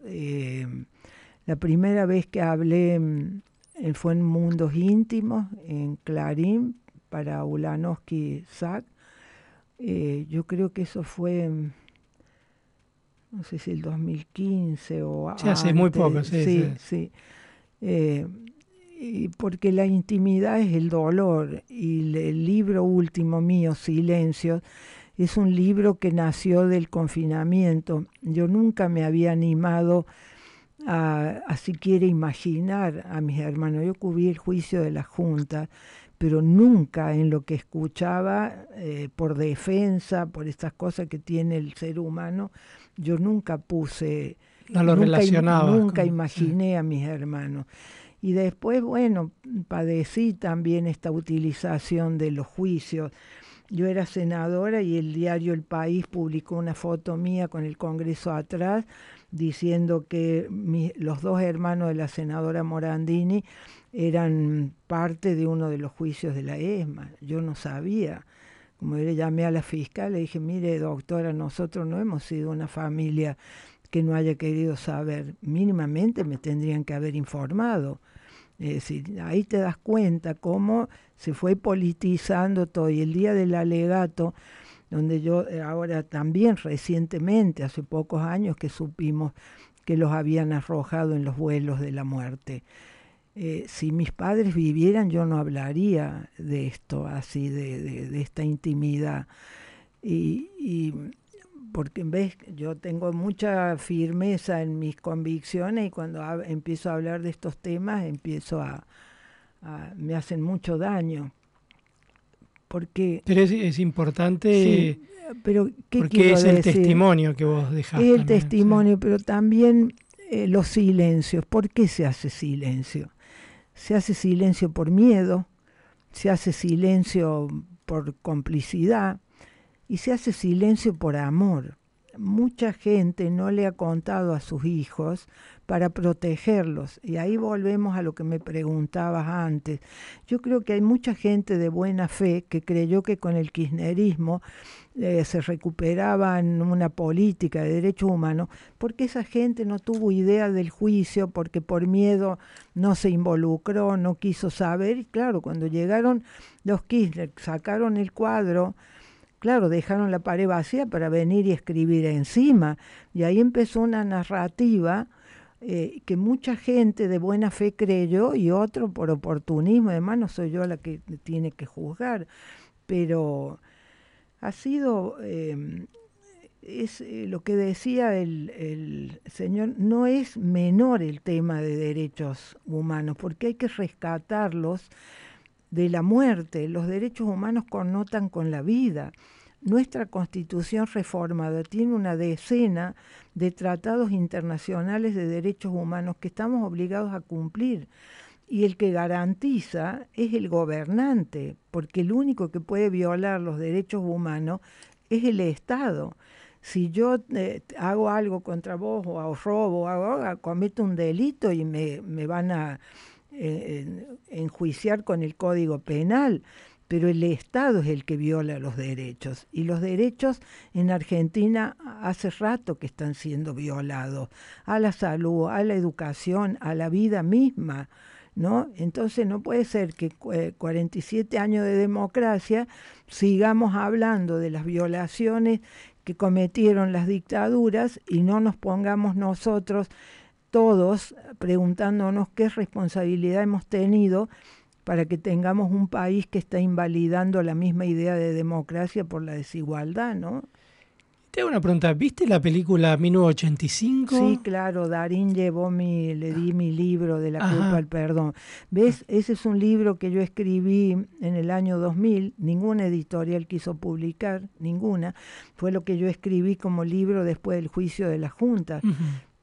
O porque con criterio comercial pensaban que efectivamente nadie tenía interés en esos temas, o porque tenían miedo a la política oficialista. Lo cierto es que el libro demoró 10 años en publicarse y yo padecí que los organismos de derechos humanos me difamaran diciendo que yo promovía el fin de los juicios.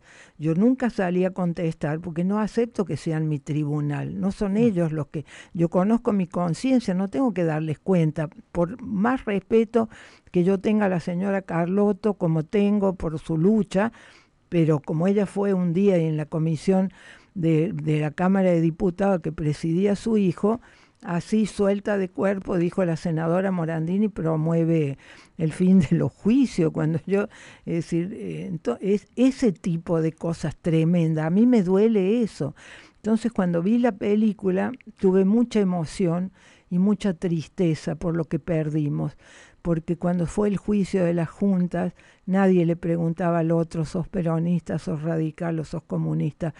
Confiábamos en nosotros, confiábamos en la democracia y creíamos en el futuro, que es lo que nos han robado ahora, ¿no? ¿Y te parece que esa película logra reconstruir lo que fue el juicio a las juntas. la película, lo... fuerte de la película son los testimonios. Después lo otro es una historia de ficción novelada en relación al fiscal, que está bien, pero ¿qué sirvió la película? Que podamos hablar de lo que le falta a la película. La película no, no son jóvenes, eh, la juventud maravillosa que fue a buscar a los sobrevivientes y se los llevó al fiscal para que el fiscal haga la acusación.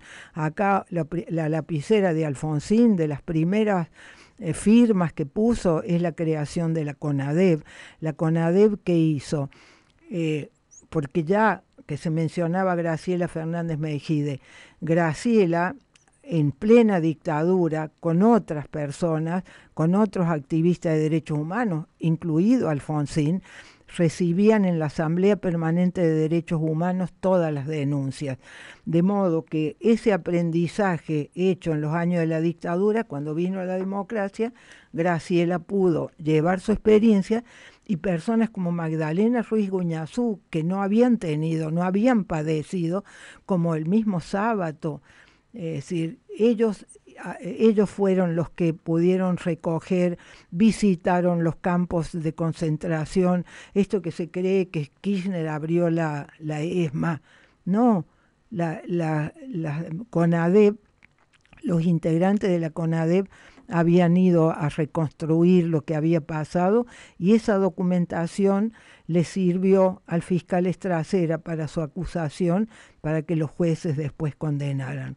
Claro, porque en la película no, aparecen en ese rol ni Alfonsín, ni la CONADEP. Eh, niega la CONADEP, ¿no? Y después me parece que es injusto con, personalizar con un ministro cuando es cierto. Con lo de Trócoli, decís. claro, es, cierto eso. Alfonsín pertenecía a una parte progresista de los radicales y tenía una parte conservadora que como buena parte y mayoría de la sociedad decía que había que dar eh, vuelta a la página, es decir, lo decían los diarios, lo decían los empresarios, lo decía mucha gente. Entonces Alfonsín pudo hacer el juicio, pero no pudo homenajear y llevar las madres a la casa de gobierno, porque había una parte de su gobierno. Durante mucho tiempo nosotros éramos familiares de subversivos. Yo la primera vez que pude decir que tenía hermanos desaparecidos fue en el programa de Grondona que yo dije, mire, Grondona, tener desaparecidos no es delito, es tragedia, porque un desgraciado de estos que se dicen periodistas había escrito en la prensa, en una columna de opinión, una difamación contra mi madre. Entonces eso a mí me, me provocó de poder decir públicamente, yo hasta entonces no había dicho públicamente que tenía hermanos desaparecidos.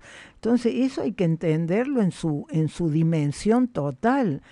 Y esto que mencionaban, ayer escuché al hijo de la Raburo en la televisión decir que las víctimas de la guerrilla son 16.300, creo han puesto el número, porque lo tienen probado. Y bueno, ahora vendrá un tiempo en el que ellos, como no les han dado un lugar para integrar la verdad, esto es lo dramático, que no podamos salir de ese pasado, ¿no?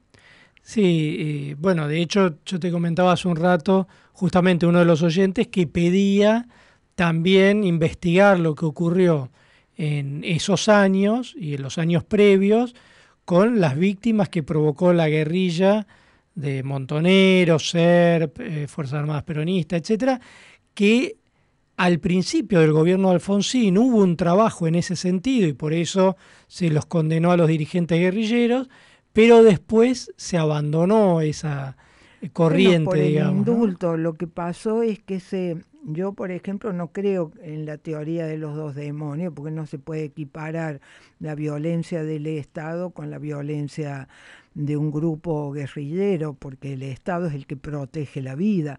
Ahora, por supuesto que, eh, es decir, yo qué creo, el, el único demonio es la violencia porque si además le echamos la culpa al demonio, ¿qué hemos hecho los seres humanos?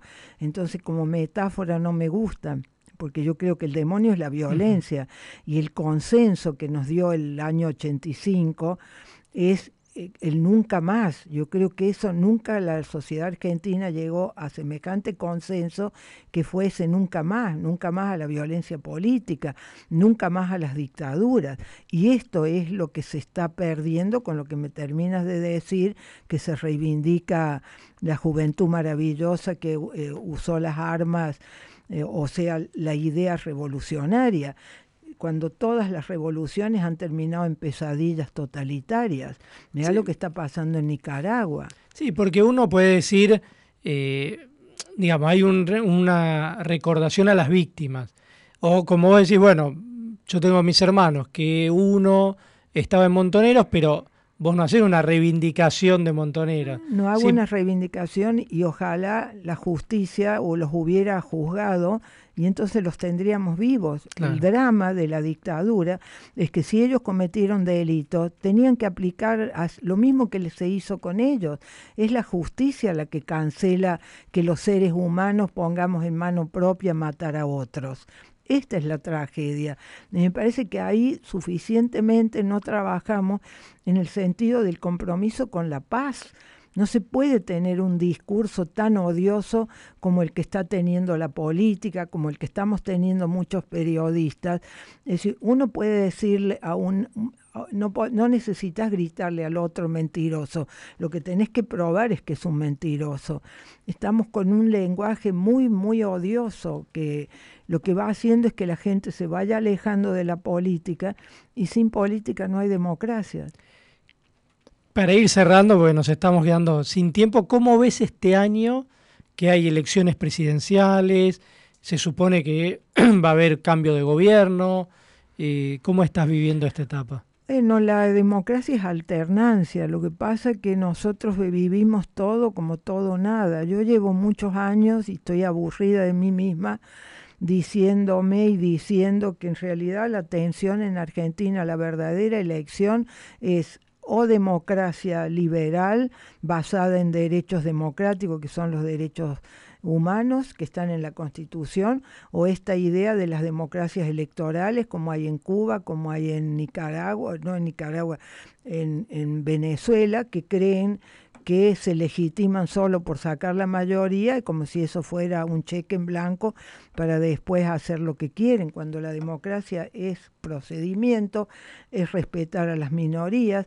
Es respetar los derechos que son iguales para todos, no son de derecha ni de izquierda, que tiene que haber un debate público, que la democracia, lo relevante es el respeto, no que pensemos diferente. La democracia no puede ser de un solo color político, pues si es de un solo color político ya no es democracia, es tiranía, es autocracia, es populismo, ponele el nombre que quiera, pero no es democracia como son las democracias liberales, mucho menos la república, que es la división de poderes para que se controlen unos a otros. ¿no? Aparte, uno lo que ve ahora es que está paralizado el Congreso, un sector acusa a la Corte Suprema y la quiere tirar por la ventana, la vicepresidenta dice que la quiso matar el principal dirigente de la oposición, porque acusa a Macri y a su familia, básicamente.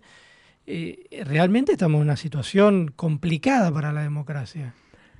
Pero hace rato que se complicó la idea democrática, ¿no? Hace rato yo fui diputada y senadora y ya en esa época eh, se manejaba el Parlamento a control remoto desde el Poder Ejecutivo, las emergencias, todo el tiempo se gobierna por decreto porque siempre estamos en emergencia. Eh, entonces, ¿qué pasa con eso? Que se cancelan los mecanismos de control. Entonces, por eso, todo lo que es oscuro permanece oscuro, que es la corrupción sobre todo, porque no hay mecanismo de control, no hemos conseguido que se nombre el defensor del pueblo. Es decir, hay una cantidad de cuestiones que ya vienen desde ese rato y que me parece que se nos han ido de las manos. Confiemos, confiemos que podamos hacer recambio, que las personas sepan que el voto que cuando eligen le están dando a otra persona que tome decisiones en su nombre, que no se dejen robar la dignidad. Eh, la democracia es, moverse libremente, no que a uno lo acarreen. Entonces, cuando uno ve la utilización que se hace de la pobreza, eso a mí me, destruye, me destruye, porque es, es robarle el alma a las personas. Somos todos iguales, no, no, hay que respetar la dignidad de las personas y que eh, la situación que tiene el país no, no la resuelve un solo grupo. Pero bueno, hay que tener dirigentes que estén por encima de sus apetencias de poder y personales, ¿no? Bueno, Norma, muchísimas, muchísimas gracias. No sé si querés decir algo antes, pero... No, no, gracias a ti por, por poder monologar. Que yo, me, yo la verdad que eh, solo tengo agradecimiento a la vida y a lo que he podido aprender. A mí el Parlamento eh, para un intelectual es un lugar fascinante, yo aprendí mucho. Presidía la Comisión de Población y Desarrollo que le competen todos los temas de derechos humanos. Nunca me dieron quórum porque era oposición. Entonces ahí ya ves las distorsiones, pero eso me permitió que yo siguiera trabajando, sobre todo escuchando, aprendiendo con las ONG. Acá hay mucha ciudadanía responsable. Eh, creo que es hora de que no tengamos miedo a los que gritan fuerte y dejemos de susurrar, ¿no? Muchísimas gracias Norma Morandini por haber venido acá al estudio de Contacto Digital y bueno, por ser como gracias A vos. Gracias. Eh. Era Norma Morandini y hacemos una pequeña pausa y seguimos en Contacto Digital.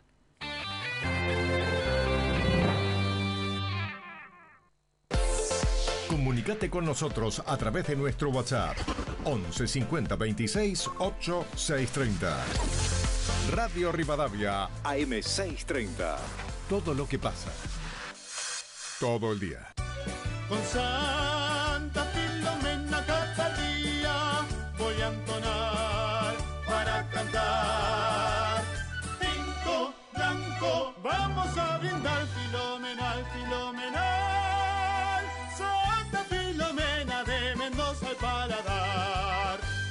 Filomena, único, un vino filomenal. Red con moderación, prohibida su venta a menores de 18 años. Domingos de 14 a 16 por las buenas con Luis Gasulla y Ricardo Benedetti. ¿Querés información? Está aquí con los mejores. Rivadavia 630, todo lo que pasa, todo el día. Padre, vengo a confesarme. Hice el amor con mi novia antes de casarme. Eso es fácil, lo difícil es después. Antes que desnude el rey de la bachata vuelve a la Argentina. Romeo Santos. 22 de abril, Estadio Vélez. Últimas entradas a la venta en entrada1.com. Romeo Santos, Fórmula 3, La Gira. Produce Phoenix Entertainment. Vení a Sodimac y no te pierdas el herramientazo. Del 16 al 28 de marzo aprovecha hasta 30% off y 6 cuotas sin interés en seleccionados de herramientas, organizadores e hidrolavadoras. Encontrá las mejores marcas al mejor precio para concretar tus proyectos. Sodimac, hace de tu casa el mejor lugar del mundo. Ver bases en sodimac.com.ar. Ya tenés TikTok en Rivadavia 630. Encontranos en esta red social. Seguinos, informate y comentá. Todos nuestros contenidos de la manera más rápida. Arroba Radio Rivadavia. Todo lo que pasa, todo el día. Ya está tu lugar preparado para que disfrutes el sillón de Rivadavia con Ricardo Guasardi. Contacto Digital, un puente entre las personas y los medios.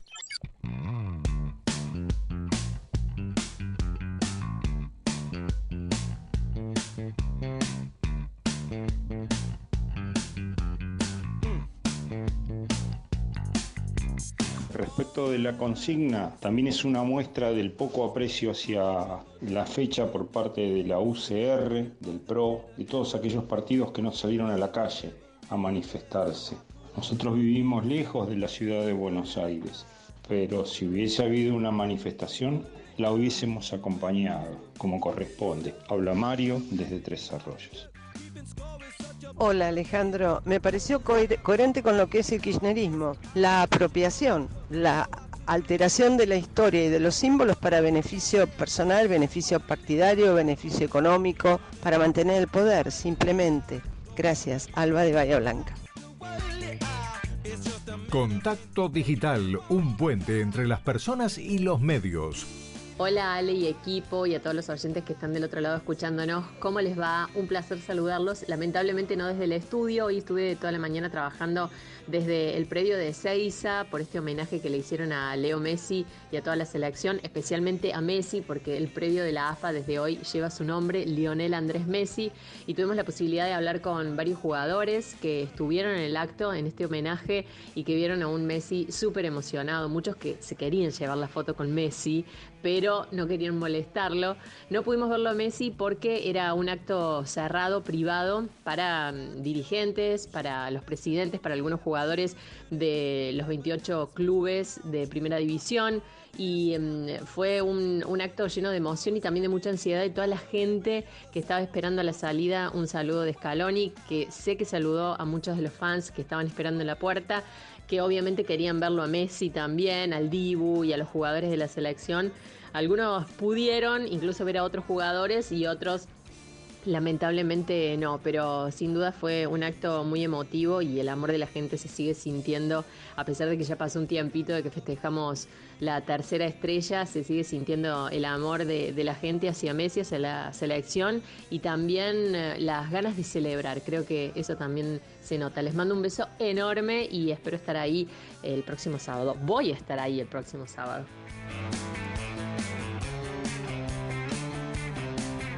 Y la escuchábamos a Cecilia Domínguez desde el predio de Seiza. Todavía está trabajando. No mirá, para, esta no chica arranca temprano en la Sí, mañana. la vi y esta mañana yo. Estaba sentadita yo aquí y ella ahí. Ah, ¿la viste en la tele? Sí, la vi en la tele. Y claro. acá Miriam Salinas, otra que no para también desde la mañana. Así es. Bueno, mensajes que dejó la gente en nuestro número de WhatsApp. Es un argumento que usan para engañar a la gente porque saben que van a perder. Cristina no está proscripta, Daniel de Hurlingham, siempre los escucho. Eh, hola, soy Claudia de Quilmes, creo que es un disparate lo que proponen, un típico manotazo de ahogado para quien ve que la gente ya no le cree. Ellos viven en los 70. Hola Alejandro, dice soy Martín de Tigre. Lo de ayer fue una típica movida acá. Oportunismo berreta opacando la triste historia. Saludos a los ausentes, dice. Hola, buenas tardes amigos de Contacto Digital. Con relación a la consigna de hoy, la verdad que no me sorprende. Llegaron a un punto que uno lamentablemente pierde la capacidad de asombro. ¿Será que son ellos los que no tienen memoria? En consonancia, espero que en octubre la gente la tenga y lo manifieste. Abrazo desde Mar del Plata, Fausto. Eh, homenaje a una luchadora, Norma Morandini, es una imprescindible. Burlando es un delincuente, eso lo califica, dice, cobró siempre en negro, mostró sus excesos y ahora quería convertirse en santo, algo imposible. Bueno, y lo tenemos ya acá a Ricardo Guasardi. ¿Cómo le va el Ale, sillón querido. de Rivadavia? ¿Cómo estás? Bien, muy bien. Eh, Acá con Me Miriam. dejas un poco cansadita. Y bueno, Yo no viste. quiero cómo- con esto generarte. Vos sabés que estaba pensando, primero felicitarte. Este, escuché la nota atentamente con el Gaby Michi, con quien trabajé muchos años. Un gran profesional, Sí, un gran. genio. Pero fundamentalmente hincha independiente como yo. Ah, no sabía eso. Sí, fanático, ¿eh? Apa. O sea, vos podés ser hincha Sí, o no. sí, sí, o sí. fanático o no. Él hincha. es hincha fanático Él e es fanático independiente. independiente, sí. Sufre, sufre. Ah. Es de los que sufrimos. Como Gastón Reutberg, eh, te tengo Por que ejemplo, decir. fanático. Si se va a la cancha, el otro día iba a la cancha. Fue a la cancha y está, eh, se intoxicó en la cancha, me dijo.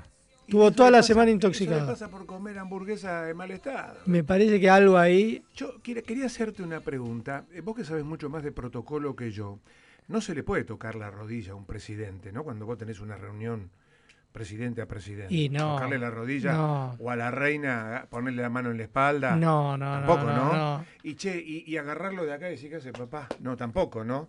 No se puede todo eso. ¿Y quién lo hizo? Bueno, si vos haces memoria, Néstor Kirchner en su primer viaje a los Estados Unidos le, le tocó la rodilla a quien era en ese momento el presidente de los Estados Unidos. Hizo así el presidente, mira. Como diciendo, saca la mano de ah, Anda para allá, bobo, anda para allá. Y después, el presidente actual de la nación, Sí. en un encuentro... no Tocó a alguien también. Sí, eh, a Biden, a Biden. Ah, Biden. Sí, le tocó acá, acá, lo agarró de acá. Viste que nosotros somos... Ay, medio me acuerdo que como que aparte lo medio interceptó. como- sí, aparte los muchachos de anteojos oscuros que están atrás, ¿viste? Lo miraron con lo miraron cara, con no, cara de qué hacemos con este. Juan Domingo Biden no se toca, ¿viste? No, digo, teniendo en cuenta que se termina este gobierno y demás, y teniendo en cuenta las cosas que a veces hacemos con China protocolarmente y demás, ¿qué sentido tiene encontrarse con Biden? ¿De qué hablas? Ah, bueno, tiene, no, es importante tener una bilateral con el presidente de Estados Unidos. Sí, pero si te dice... Pensá que te acompaña en el Fondo la Monetario. América- la Puerta de América era Putin. Sí, bueno, te- tiene que explicar un montón de cosas, Alberto Fernández. ¿Pero que va a dar explicaciones o va a pedir cosas? Y pedirle escupidera también, ¿no? Para que.